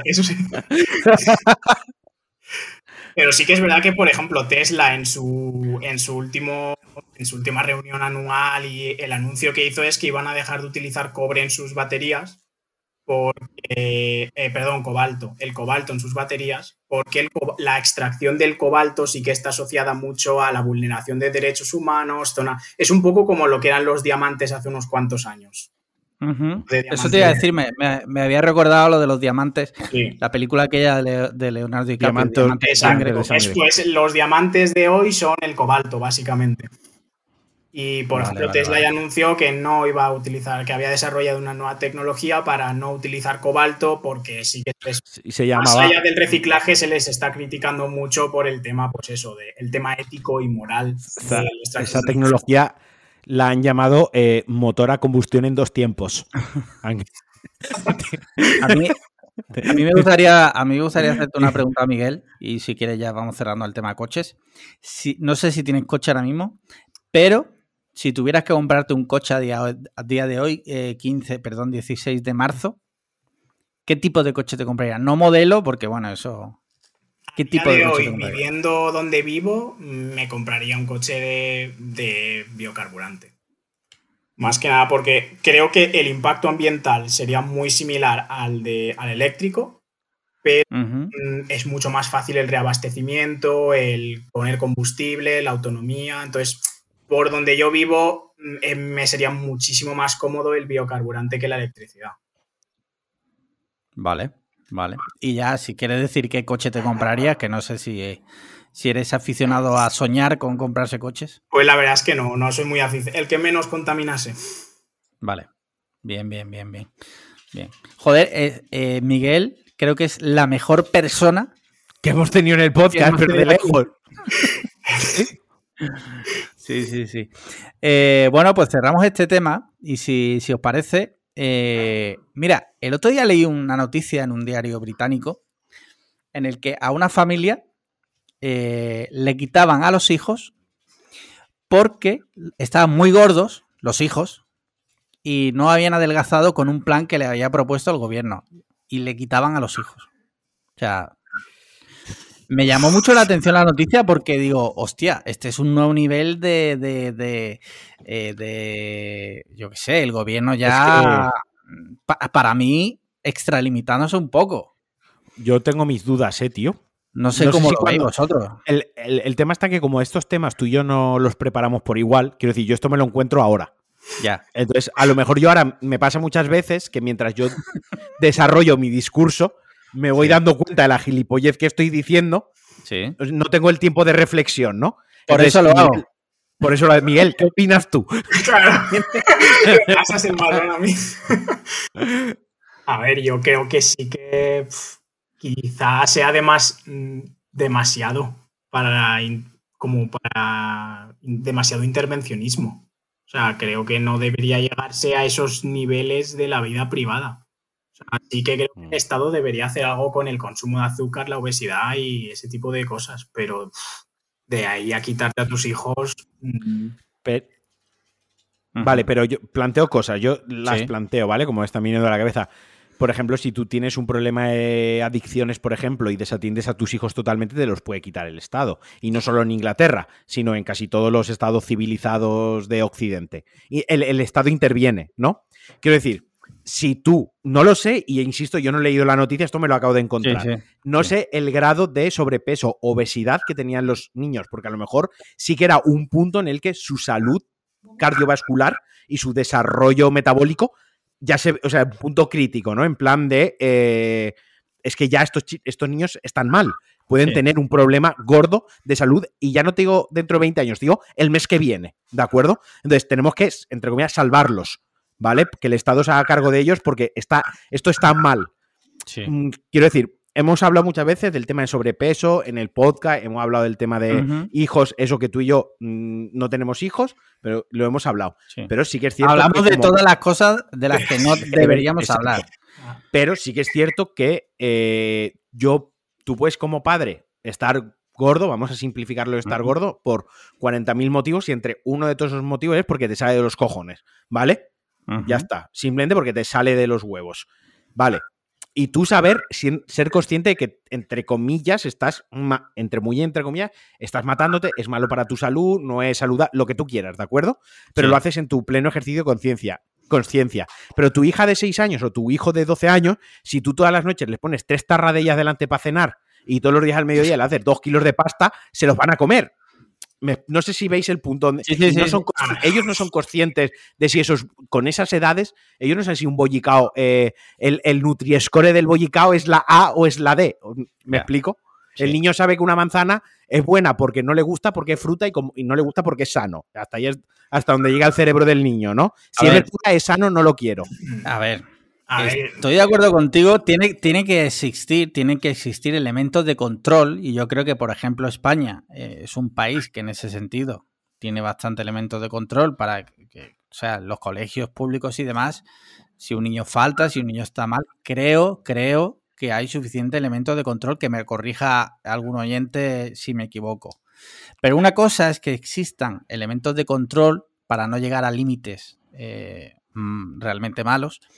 Y otra cosa es que te quiten a los niños. Es que, mm, en fin, mm, yo lo veo nivel Corea del Norte un poco, ¿eh? pero eso lleva pasando toda la vida tío en Estados Unidos en España en Europa que te No, quiten- no, no. que, Que quiten te la quiten, custodia de los hijos que te quiten la custodia de los niños porque eh, eres drogadicto o porque eh, los maltratas, eso es un tema. Y otra cosa es que te quiten a los niños porque los niños están gordos. Pero es que volvemos a lo mismo. la- yo no he leído la noticia. Y no sé el término gordo de esos niños en la escala de nutrigordo, donde estaban. No sé si tenían un problema de obesidad chungo, tío, o si simplemente era un sobrepeso como el que tienen muchos niños, pues porque a lo mejor prefieren jugar a la consola que hacer deporte, o porque le gusta más el bollicao que la manzana. Algo dentro de lo coherente, dentro de lo normal. pero es que yo el creo- problema, yo qué sé, es que ¿dónde pones el límite entonces? Exacto. Eh, Sí. Y los padres que fuman delante de los niños también están Yo- perjudicando la salud de los niños. sí. Quitan la Claro, los padres que beben. claro, es que yo qué sé. mm, Y se debería. perjudicar o sea, y yo no y yo no estoy, o sea, yo no estoy en contra de que prohibiesen a fumar delante de los niños, en cualquier circunstancia, incluso dentro de casa y dentro del coche. O sea, yo sí que es prohibido fumar dentro del coche cuando van dos niños sentados detrás. O sea, yo a tope con esa ley, porque yo sé que es mala para los niños. Yo estoy de acuerdo, pero claro, a nivel intervención, ¿qué, entonces, ¿qué tienen que hacer los padres? ¿Hacerle analíticas a los niños cada tres meses? Pero entonces, sale por debajo de X pero ¿quién mira entonces por el bien de los niños? Si su propio padre no mira por su bien, o sus propios padres, alguien tendrá que mirar por su bien. y, el Estado mira por el bien de los niños, pero lo que puede hacer antes de llevarse, no sé, tío, educar a los padres, educar... Eh, volvemos a lo mismo, es que a lo mejor, vuelvo a lo de la noticia y volvemos a lo del titular de la trombosis. Es que a lo mejor en este caso, no sé cuántos, cuántos casos al año hay de que se le quite la tutela a unos padres por el sobrepeso de los hijos. Es que igual esto fue titular porque es un caso que ha pasado a lo mejor en 50 años. Y ha pasado porque ya es un caso grave. O sea, a lo mejor llevan tres años el médico, el Estado diciendo, mira, revisa esto, haz este plan, ¿sabes? Y no respondían. y han pasado tres años y al final han dicho, mira, esto ya ha llegado a un punto extremo. Me explico, a lo que voy es que no es algo habitual. Por eso es noticia. Y si es noticia porque no es algo habitual, quizás no tenemos que cogerlo en el marco de. Me parece extremo. Bueno, es que a lo mejor es el propio problema era extremo. Eso es a donde quería llegar yo. Yo, yo personalmente creo que. Eh, es que. Es que esto. Mm, vamos a ver. Es que se empieza así. Y a lo mejor me vais a llamar exagerado pero ahora el Estado te quita a los niños si resulta que no comulga mm, tu educación. Eso, no, bueno, bueno, bueno, no, no, no, no, eh, hasta que pasa.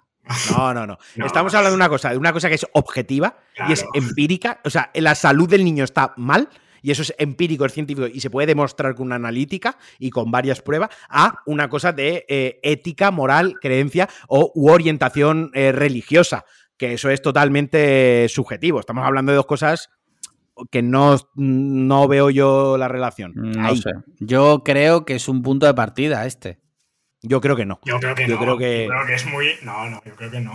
Lo que pasa es que sí que veo que, yo qué sé, es muy conflictivo. Porque quiero decir, si tú le quitas a los niños porque quieres que estén sanos y el Estado tiene la potestad de obligar a esos niños a estar sanos, sí que podría derivar en que al final, ¿qué le impediría al Estado a que un adulto tuviese que... Porque claro, el adulto tiene la potestad legal del niño. Es decir, ese adulto, como es el tutor del niño, puede decidir si el niño está gordo o no, que puede decidir sobre sí mismo si está gordo o no. Entonces, si, ese, si el Estado eh, puede obligar a ese niño a no estar gordo, sí que abre la puerta a que te obliguen a ti también a hacer dieta, por ejemplo. Aunque seas mayor. Y luego, y, luego, y, otro tema es que, vale, tú le quitas eh, los niños a, los padres para que estén delgados, pero el shock eh, psicológico y posibles traumas que puede provocar el no vivir con tus padres bueno, tío, pero entonces es lo mismo que cuando se quita la tutela por otras circunstancias, tío. Pero, pero que, no es lo mismo, que no es lo mismo que, que tu padre te pegue palizas a que estés gordo, no me jodas.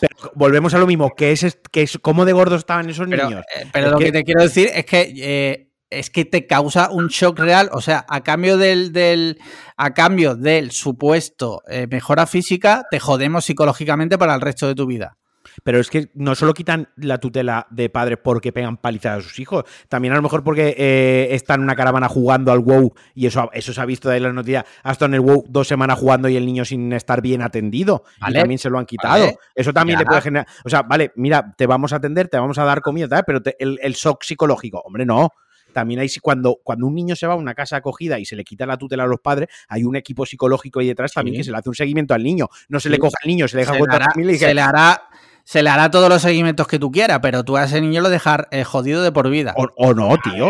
o no. Yo que si lo han hecho será porque ya habrán evaluado riesgos y habrán dicho que el shock psicológico es menos riesgo que lo gordos. O sea, es que si es un caso extremísimo, como seguramente será, es que yo qué sé, digo yo que habrá un comité de expertos que lo habrá evaluado eso y habrán, y habrán visto que el shock psicológico es el mal menor en ese caso. Pues no lo sé, no lo sé, yo no lo sé. Yo, a mí personalmente es que me causa muchos problemas. este tipo de, actitudes y de decisiones. A mí, a mí no. Yo cuando veo. Yo es que soy. lo siento, y aquí sí que me voy a meter. Igual alguien me, quiere matar. Pero yo soy de los que eh, carné de padre ya. Quiero decir, no todo el mundo está preparado para ser padre. O sea, todo el mundo es padre porque tenemos la libertad de engendrar una vida junto a otro ser humano, ¿no? O sea, una mujer y un hombre tienen, pegan un polvo y ya engendran una vida. Es así de complejo y a la vez así de sencillo y accesible. Pero luego ves barbaridades que ves por ahí porque no todo el mundo, lo siento mucho, no todo el mundo está capacitado para tener hijos. Al igual que no todo el mundo está capacitado para conducir y no todo el mundo está capacitado para ciertas cosas. Lo que pasa es que parece que cuando tocas el tema de la progenie y de la descendencia, estás tocando uno de los derechos vitales más importantes y las libertades más importantes que tiene el ser como el ser humano como especie, ¿no? El tener derecho a reproducirse ya, pero bueno, es que no todo el mundo debería reproducirse. Y sé que suena feo, sé que suena frívolo, sé que suena tal, pero muchos, los tres que estamos aquí y todo el mundo nos escucha, alguna vez lo habrá pensado, ¿cómo han dejado reproducirse a esa persona? O sea, ¿por qué esa persona se está reproduciendo? ¿O por qué se ha reproducido? Pero es que es un derecho fundamental. Si puedes reproducirte, reproducirte. Es un derecho fundamental. Entonces, eh, eso que tú planteas, es que yo creo que no debería serlo, o sea, yo creo que se debería regular.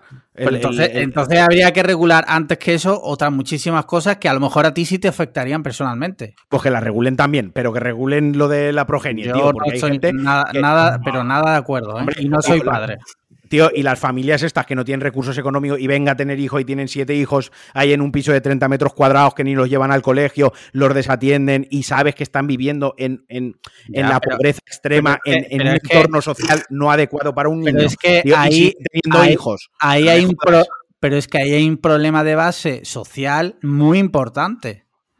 Y podemos mirar para otro lado y decir que esa gente no se reproduzca, o podríamos acatar el problema de raíz también. no es tampoco sencillo. es que... Insisto, aún así hay gente que no debería tener hijos. Que, no está, que su, da igual la clase social, da igual el estatus, de, que no está para tener hijos, tío, que no tiene la puta cabeza en su sitio. ¿Me explico? Y, se ve, y se ve, tío, lo siento. Y no quiero poner casos extremos porque no quiero ya llevar esto al extremo, incluso que parezca una caricatura porque es un tema serio, pero, lo, pero vamos, te podría poner ejemplos de esa persona no debería haber sido padre nunca. Y si quieres te pongo uno ya, ¿sabes? No, no, sí, que, vamos a ver, que sí, que, lo que tú digas, pero que es un derecho fundamental a día de hoy del ser humano, eh, por lo menos en este país. Vale, pues lo que yo te digo, me parece mal que lo sea, ya está, ese es mi, ese es mi punto de vista. pero a ver, es que, eso ese argumento es muy peligroso. Yo creo que en ese, en deberían primar las libertades individuales, porque yo... Totalmente. Es verdad que hay veces que pienso, joder, no estabas preparado para tener un hijo, pero tampoco hay gente preparada para votar y todo el mundo vota. Es que bueno, abrimos ese melón también, sí que. Es, que ese argumento es muy peligroso porque te, abre La, puerta prácticamente pues dictaduras, regímenes súper en plan inquisitivos, o sea, es que yo qué sé. Lo, que me, lo que me parece es que ahora Alex Liam de repente una dictadura donde se restringen derechos fundamentales le parezca mal. Así de un, de un programa para otro ha cambiado totalmente. Sobre todo cuando son los derechos que no me interesan a mí. Claro, exacto. O sea, de un programa para otro ha cambiado totalmente. No, pero estoy súper de acuerdo con Miguel. O sea, si tú abres esa puerta, todos llevamos las de perder. Todos. Todos, a ver, yo sé que, yo sé que lo he, a ver, yo sé que lo he exacerbado y lo he llevado al extremo.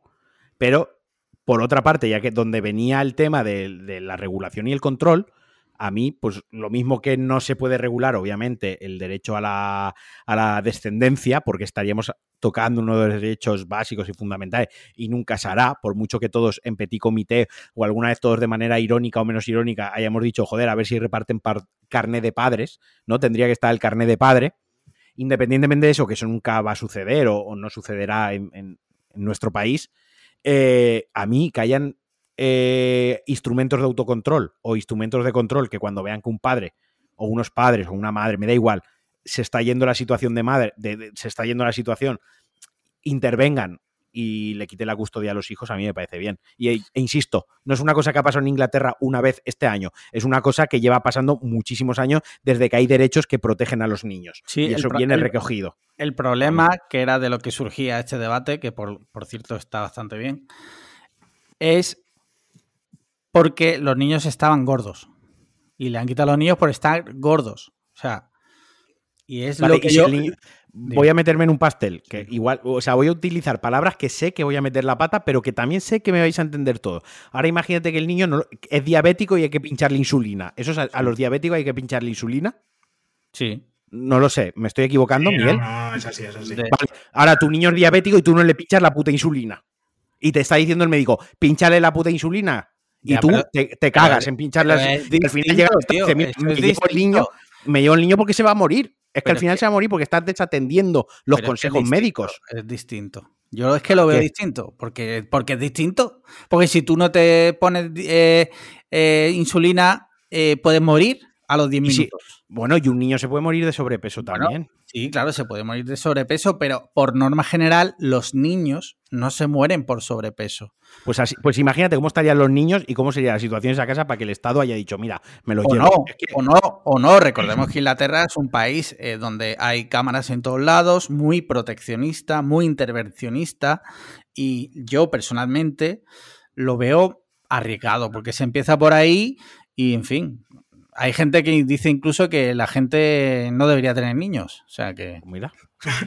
A ver, es una cosa de, dónde- de dónde pones el límite, ¿no? O sea, de, sí, de- pues a ver, a día de hoy, eh, si a un niño le pegas, mm, te lo tienen que quitar y todo el mundo diría que sí, ¿sabes? Si a Sí. un niño le... Entonces, claro, ese porcentaje irá bajando conforme más, más suave sea el, el problema, digamos.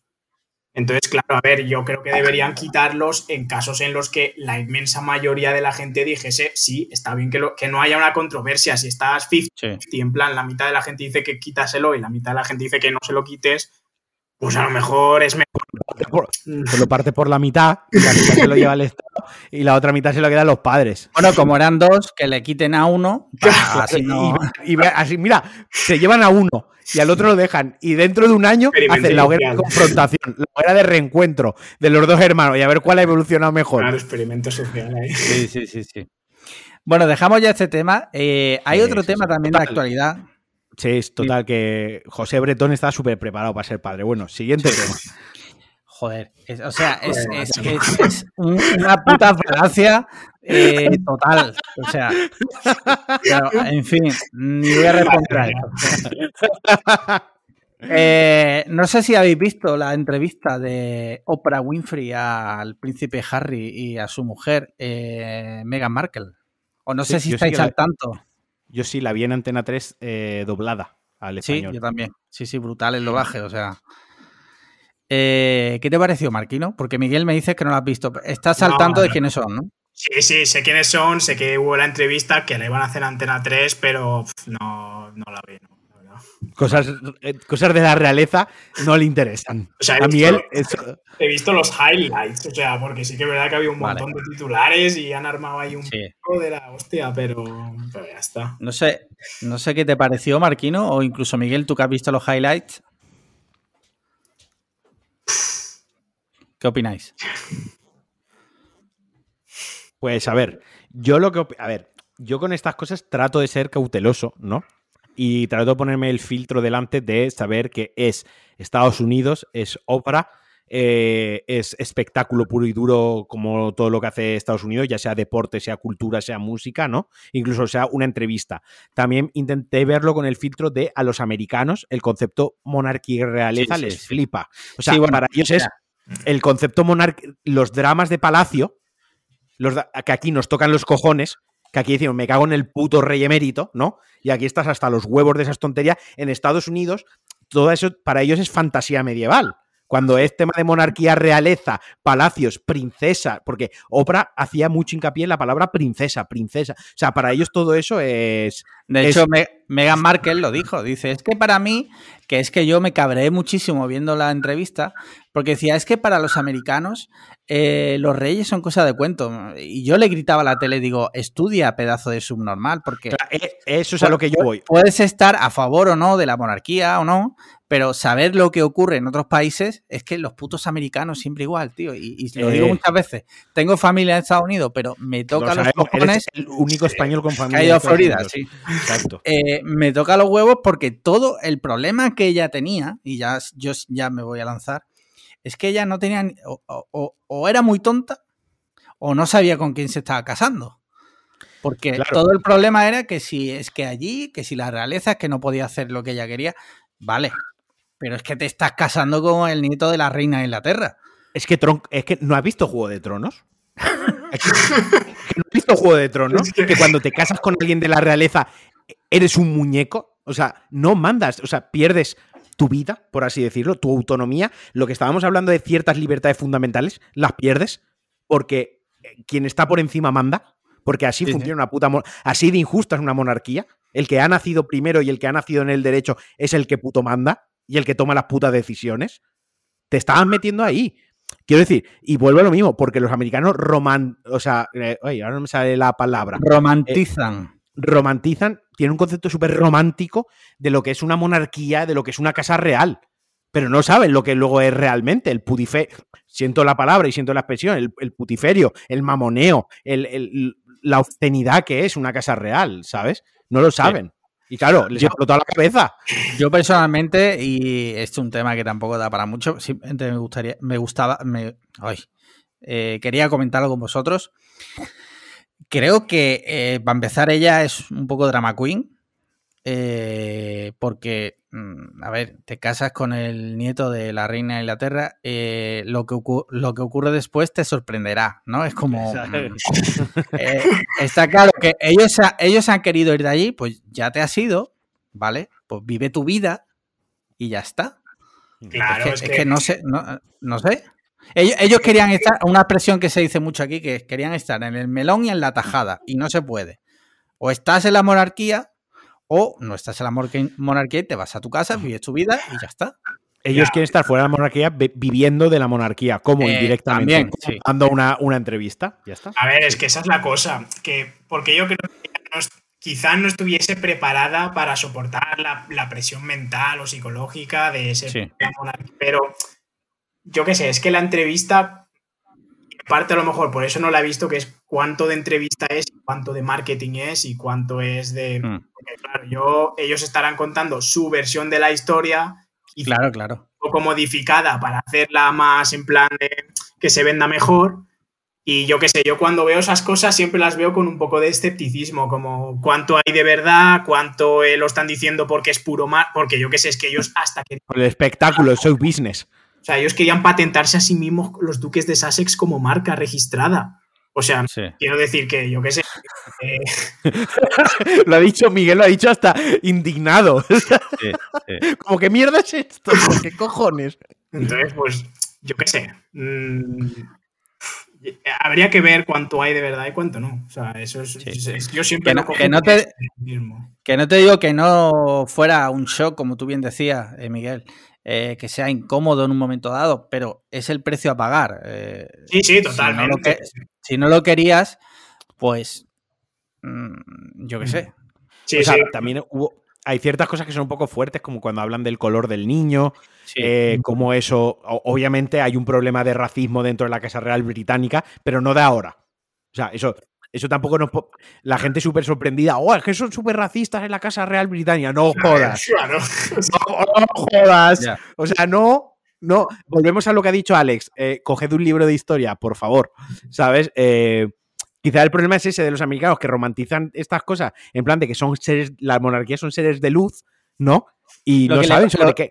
lo que le pasa a los americanos es que ellos se creen que son el ombligo del mundo y cuando salen de, sus, de su país se dan cuenta que en el resto de países la gente vive sus vidas con unas reglas distintas a las suyas.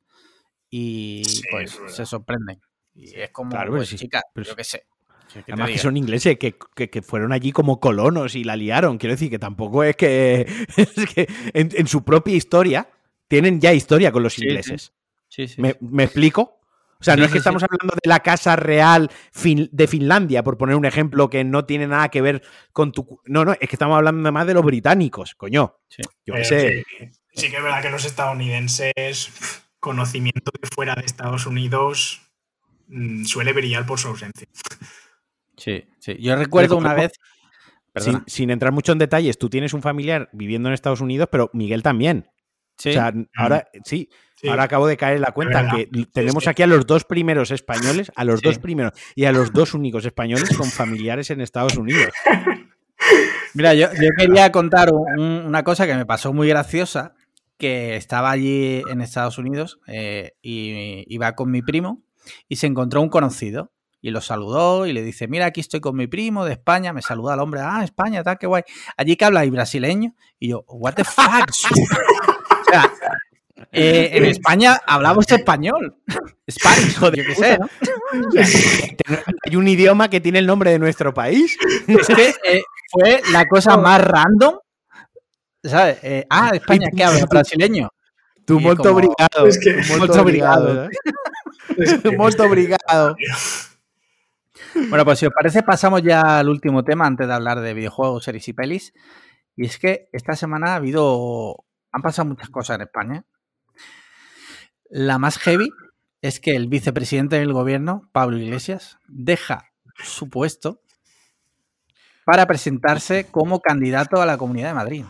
Tú quieres hacerme enfadar. Tú quieres que yo suelte aquí un, rage, un, un de estos, un rant. Yo saco temas. Yo saco temas para que, bueno, para que haya un debate sano. Mira, me, parece.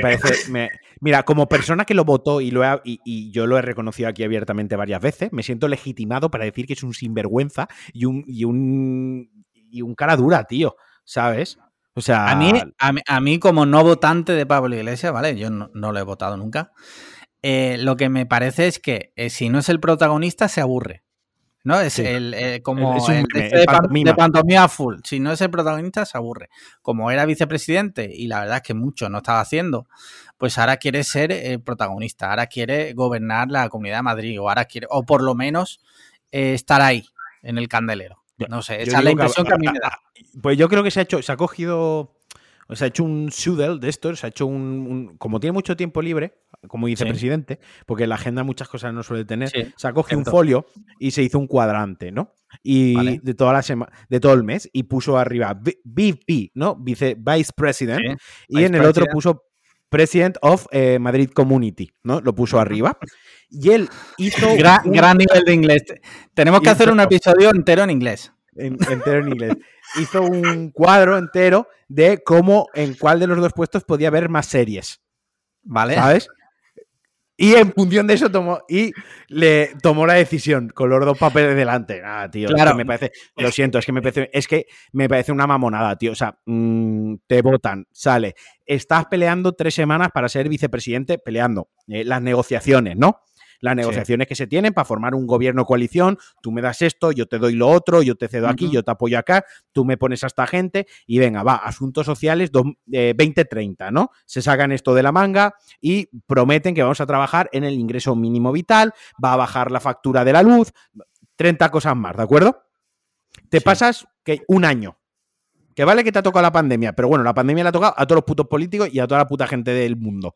¿Vale? Ah, te pasas un año donde el ingreso mínimo vital no llega, no ha llegado, o sea, no se ha ejecutado bien como tenía, como se estaba previsto, donde la factura de la luz no ha bajado, sino que ha subido y muchísimas otras cosas que estaban en la agenda se han quedado por el tintero. Ok, y ahora coges y dejas eso para presentarte a la Comunidad de Madrid, perdón, o sea, y el respeto a la gente que te hemos votado y el respeto a la gente que creíamos en la propuesta y que dijimos, qué bien, ha llegado vicepresidente, las cosas van a cambiar. El respeto hacia, ya no te digo el respeto hacia todo el país, que se lo debes como vicepresidente. Ojo, que no estás en la oposición. Ojo, que no eres el representante de una formación que tiene cuatro años y que has rascado tres escaños en Almería. No, eres el vicepresidente del puto país, tronco y llevas un año actuando como la oposición. Llevas un año haciendo lo mismo que hacías hace dos años, la oposición, dar por el puto culo. Que dar por el puto culo está muy bien en el Parlamento y en el hemiciclo, pero esa es la función de la oposición, porque la democracia juega con esas normas, esas reglas, ¿no? Y con esos factores y esos agentes. La oposición está para tocar los cojones y que así la cosa se mueva y se trabaje. Pero si eres vicepresidente, no estás en la oposición, estás en la, en la presidencia del gobierno. Tío, respeta la institución, respeta el cargo, respeta a los que te hemos votado y te hemos apoyado hasta llegar ahí y no nos tomes el puto pelo, colega. Y yo no voy a entrar aquí a coleta rata, a eh, no sé qué, a tonterías de esas, porque ya lo he dicho como 40 veces, que a mí insultar así eh, peyorativamente a los políticos, el, ataque vulgar al político, me parece de, ser un, un, mameluco y un mamarracho, ¿no? Pero no hace falta eh, ser del PP para decir, ah, Pablo Iglesias tiene la cara dura. No, no, no. Un votante Podemos puede decir, tiene la cara dura, porque es que la tiene y lo ha demostrado. a ver, yo voy mucho en la línea de Marquino, porque nosotros cuando lo vimos aquí, o sea, es que nos quedamos como, como inaudito. O sea, como, ¿cómo puede ser que esté pasando esto? Y lo peor de todo ya no es en plan que le vayan a criticar a o, lo que vayan a decir de Pablo Iglesias, sino que le está haciendo mucho daño a las instituciones. Porque esta moda de utilizar el gobierno de España como un trampolín para otras elecciones, porque ya lo ha hecho y ya, ahora lo ha hecho Pablo Iglesias. Estaban diciendo que si la ministra de Defensa iba a ser la candidata del PSOE en, en Madrid. Y es en plan, el gobierno de España no es un trampolín para sacar más votos en las próximas autos, es que es una institución que se supone que estás ahí para velar por el bien del país. O sea que, joder, lo harás peor, lo harás mejor, pero no para sacar más votos en la siguiente elección. Y al final lo que da la sensación es de que, que los partidos son máquinas de ganar elecciones y de ganar votos y que les da igual lo que pase. Y están reduciendo la credibilidad de la sociedad en las instituciones y en los partidos al mínimo con ese tipo de actitudes. y, que, una vez más esto de refleja. Espera un momento, Alex, y ahora ya me callo, ¿vale? Esto otra vez refleja otra vez como en España, por encima de España incluso, está Madrid. O sea, esto llega hasta ese punto. No, no te rías. Alex, no te rías, tío. Es que es otra vez. Es que pasa algo en Madrid. Espera, escucha, que me dejo la vicepresidencia de, los 50 millones de españoles por irme a ver qué pasa en Madrid. Y el resto que, es, que somos tontos, desvalidos. Pero eso ha sido cosa de él. Ya, ya, pero eh, otra vez, otra persona más en el poder, otra persona en el poder que prioriza Madrid por encima del resto de España, tío. Pero y, es que, tío, me dan ganas de meterle con el bolivic en la tráquea, de verdad. Te voy a decir, te voy a decir yo sin, sin haberlo votado. Creo que. Creo sin que, ser esos. Sin, ser yo eh, coletista. No, ahora en serio. Creo que Pablo Iglesias ha hecho muchísimo daño a, a España eh, al Estado español, quiero decir, no a España como al Estado español, se ha paseado por un montón de medios diciendo que si aquí no había democracia, que si España está, que si no sé qué, estando, siendo vicepresidente, ojo, estando él en el poder. Y ya para colmo ahora hace esto, es como mm, a él España le da igual, te quiero decir, eh, cuando se supone que los, los eh, y no te hablo del resto del gobierno, eh, porque es verdad que el resto de ministros, menos el de universidades, están ahí haciendo eh, mejor o peor, pero por lo menos están haciendo cosas. Pero es que este señor, en particular, aparte de que no hace nada, en cuanto ha tenido oportunidad de volver a ser el protagonista, se ha quitado de en medio, tío. Y ahora a la cam. A ver, yo qué sé. Es que, sinceramente, a mí desde fuera como persona que lleva votando en blanco muchos años, que ni a ningún político le preocupa España.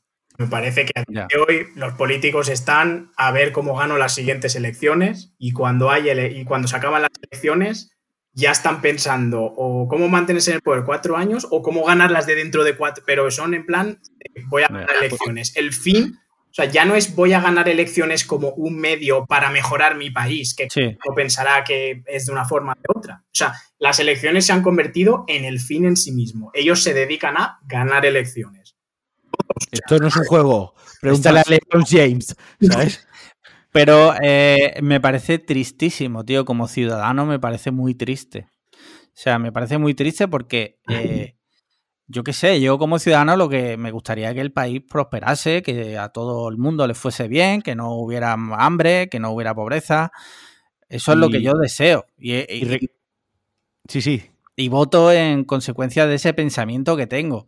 Y me entristece ver que hay gente que incluso llegando al poder tiene esas, eh, esas oscuras eh, actitudes. La verdad, y me entristece muchísimo. ¿eh? Recordemos que toda esta vorágine política ha dejado algo todavía mucho más grave y con mucho impacto negativo.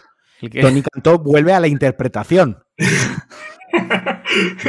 o sea, vuelve a ser actor.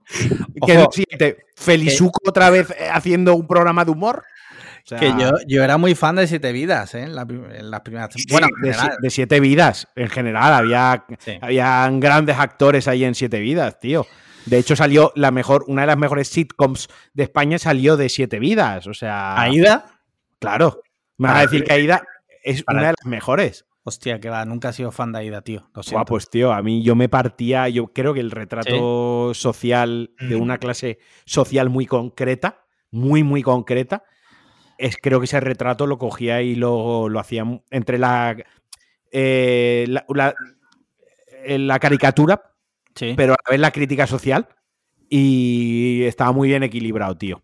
Yo a mí me gustaba mucho, ¿eh? creo que atinaba mucho. A mí me gustaba mucho Siete Vidas porque tenía muchos toques de humor de actualidad. O sea, tú ves capítulos de ahora y hay mucho, mu- muchas frases que son de la actualidad de aquel momento, de los políticos del momento, de las situaciones del momento.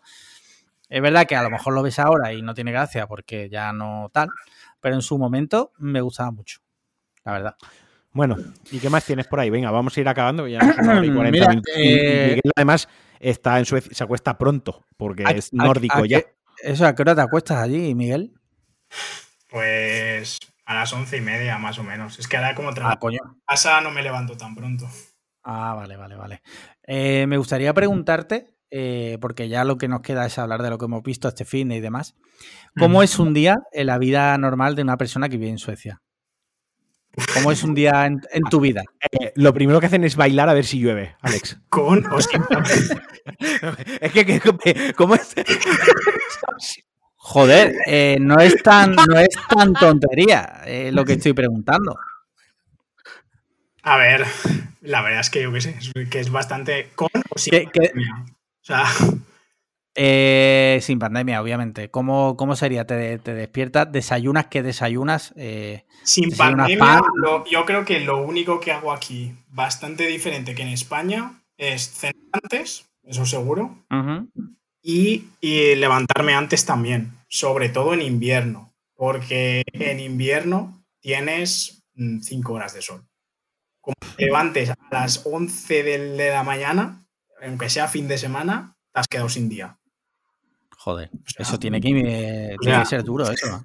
Entonces sí que es verdad que lo que hago, una de las cosas que hago muy diferentes es que incluso los fines de semana mm, tengo despertador y me levanto en plan relativamente pronto, o sea, no, no pierdo la mañana durmiendo en ese Vale. O sea, prefiero luego echarme una siesta cuando ya es de noche otra vez, si estoy Sí. cansado, que porque es que, es que sobre todo lo, de, pues eso, de noviembre a febrero, mm, si sale el sol, o sea, cuando hay sol hay que aprovecharlo. O sea, aunque eh, luz, o sea, aunque esté nublado, Claro. pero que haya luz solar.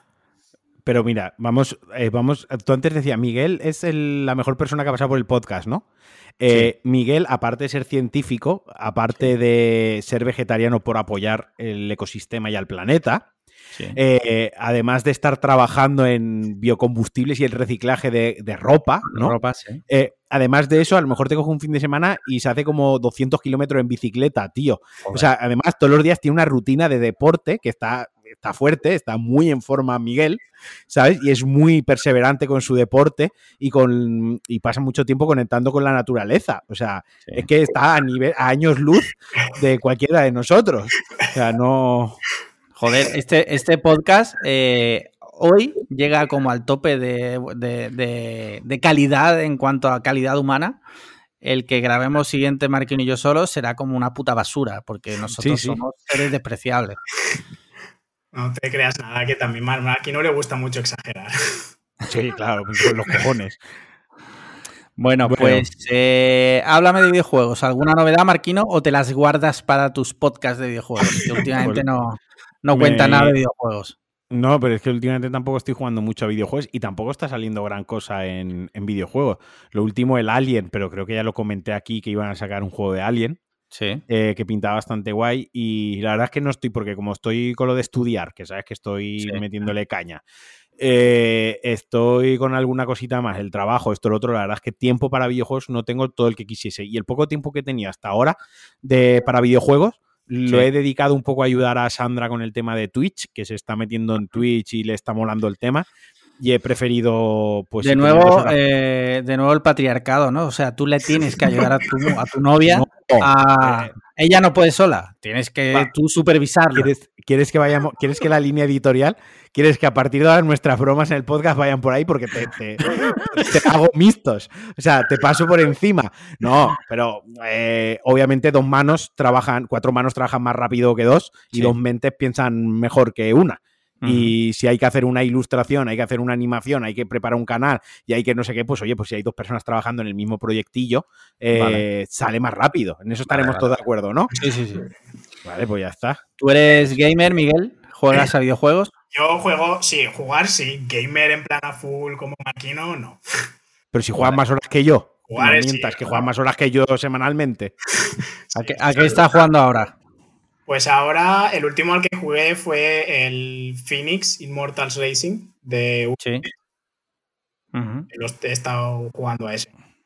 Ve, yo ni lo he jugado. Yo llevo un mes diciendo me lo quiero comprar y él se lo ha pasado ya. Pues está, está, muy, está muy bien, ¿eh? La verdad es que para ser el típico sandbox con 50.000 ubicaciones para descubrir, me cansó mucho menos que, por ejemplo, los Assassin's Creed o el Ghost of Tsushima. Porque las ubicaciones no son en plan como un combate, son como, como pequeños mini puzzles en cada ubicación. En plan, como que tienes que ir moviendo pesos o resolver algún tipo de puzzle o alguna cosa así. Entonces hace bastante más ameno que ir a un sitio, eh, quemar una casa y ir a otro sitio y quemar otra casa. Vale, vale, vale. Curioso. Mira, yo me pillé, creo que te lo dije, pero creo que no lo dije aquí. Me pillé el, el Man, Man of Medan, eh, que estaba a 10 euros en la Store. Sí. Eh, jugué el primer día eh, y desde entonces no he vuelto a tocar la consola porque no he tenido tiempo. O sea, ese es el nivel. Así que últimamente no, no, no tengo mucho tiempo de jugar. Pero bueno. Tema series. Eh, Miguel, ¿ves alguna serie o...? Pues ahora estoy viendo con Lidia This Is Us de Amazon. Ajá. Y la verdad es que Sí. es súper chula. Nos está, nos está encantando y nos está enganchando un montón, la verdad. No se te hace muy larga porque el otro día miré, pues estábamos viendo qué series ver y vi que tenía temporadas como de 20 capítulos y tenía como 7 temporadas, ¿no? Eh, creo que tiene cinco, creo que tiene, por lo menos en Amazon Prime, creo que hay cinco. Eh, Vale. Nosotros hemos visto dos temporadas y la verdad Sí. que no vamos a empezar la tercera. O sea, no. La verdad es que no, es que No tiene un guion súper bueno. O sea, es que me encanta el guion de la serie. O sea, Vale. por lo menos a nosotros no nos ha cansado, la verdad. Sí que es verdad que, ostras, vamos a empezar esta serie tan, que ya tiene tantos capítulos y tal, pero no. Sí que es verdad que no la estamos viendo del tirón. A veces vemos alguna película, alguna otra serie, cosas así, pero Sí. no- aguanta bastante bien. Los episodios Vale, aguanta bastante bien las temporadas. Esa serie es un poco de llorar, ¿verdad? Sí. En algunos, sí, en algunos momentos. No siempre. Es un poco. Es que es un poco como el- una serie costumbrista de la vida de la gente. Sí, Pues hay momentos cómicos, hay momentos tristes. sí. Es verdad que hay algunos capítulos muy duros que seguramente vas a llorar. Rollo cuando muere eh, Ernest, eh, este Marcial en Médico de Familia o no llega a ese nivel. Sí, sí, sí, sí. O como sí. cuando muere Lucía Los Serranos. Sí, sí, sí. O sea, hay momentos muy de. Vale, vale, vale. Eh, ¿Y tú, Marquino? Yo no he visto nada, la verdad. Nada, Eh, bueno, he avanzado, he avanzado con Servant Vale. porque no la llevo al día. Eh, he visto capítulos que tenía pendiente y me ha- es que me está gustando muchísimo Servant. Eh, luego sí, he mira, he acabado de Expanse, de Expanse. Vale. He acabado ya la última temporada, lo último que hay en Amazon. Eh, me ha gustado mucho el final y se ha quedado muy bien planteada para la sexta temporada. Y Vale. estoy esperando porque este viernes estrenan ya la de Winter Soldier y Falcon Correcto. en Marvel, que es la que tengo así un poco de ganas. Y lo que tampoco he visto cine, ¿eh? si me lo vas a preguntar. Eh, Lo que tengo ganas es que este jueves estrenan la Liga de la Justicia Sí, en de HBO. Zack Snyder. en HBO. Correcto. Eh, de cuatro horazas. O sea que. Cuatro a ver horazas. si- A ver si saco cuatro horas yo para ver eso. Si no, creo que se puede ver como Con- por con- capítulos. yo creo, yo creo que con que te quites cuatro horas de ver TikTok eh, Joder, una tarde. Eso me jode mucho. Mira, yo de series eh, estoy viendo Servant también. La Eh, segunda ya tem- temporada, sí. entiendo. Sí, sí, yo la primera ya la vi en su día.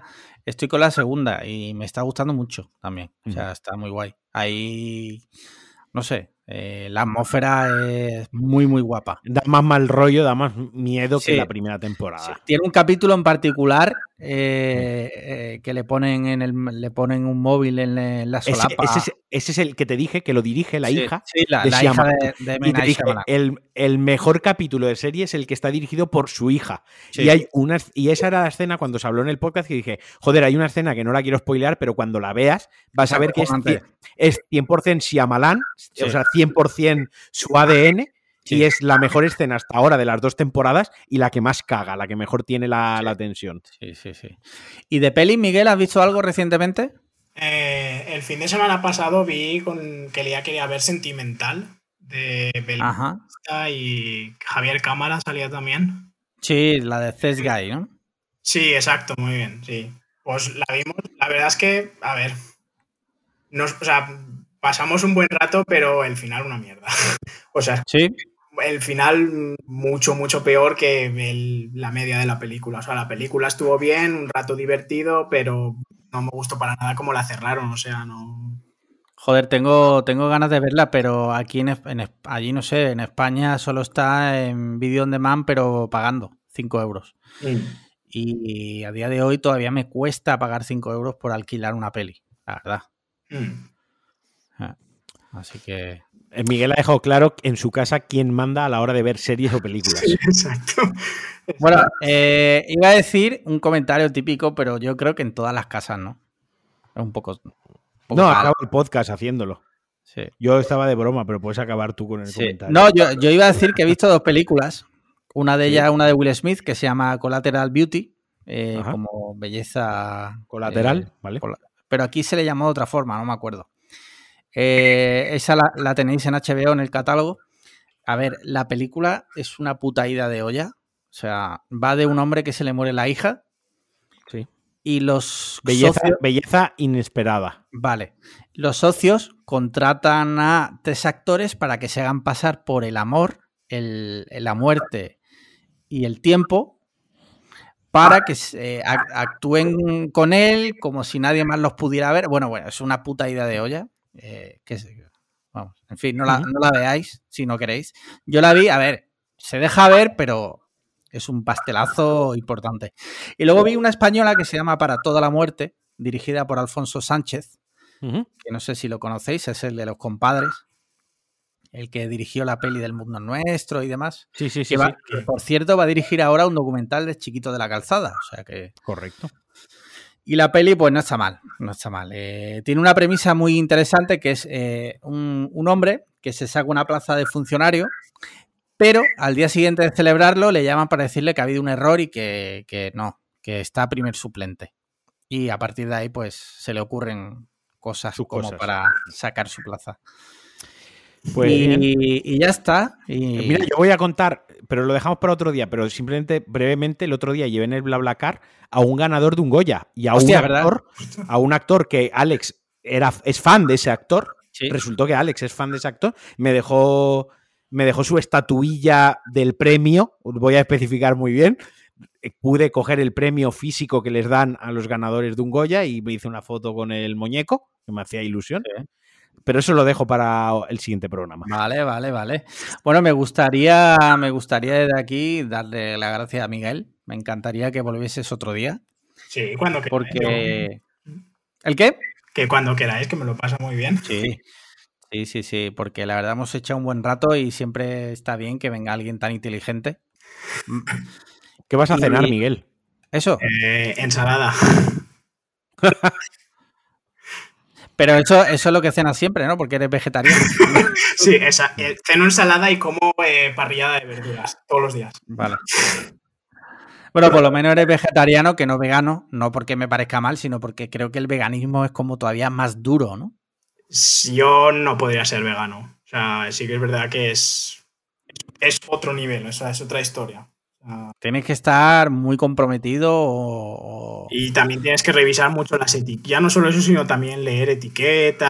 De verdad. Y, Mucho, da mucho trabajo. Sí. y sí que es verdad que hay, hay- tienes que ir mucho más con más cuidado con lo que comes, lo que no comes y qué compras, qué no compras. Y hay muchas Sí, sí, que no las puedes hacer directamente. Entonces, no sé. Es que a mí tampoco me gusta mucho comer los sustitutos. De la carne y todo eso. Y el veganismo sí que es verdad que tira mucho de eso. Vale, bueno, pues, pues lo dicho. Muchísimas gracias, Miguel. Eh, muchas gracias, Marquino, por estar ahí.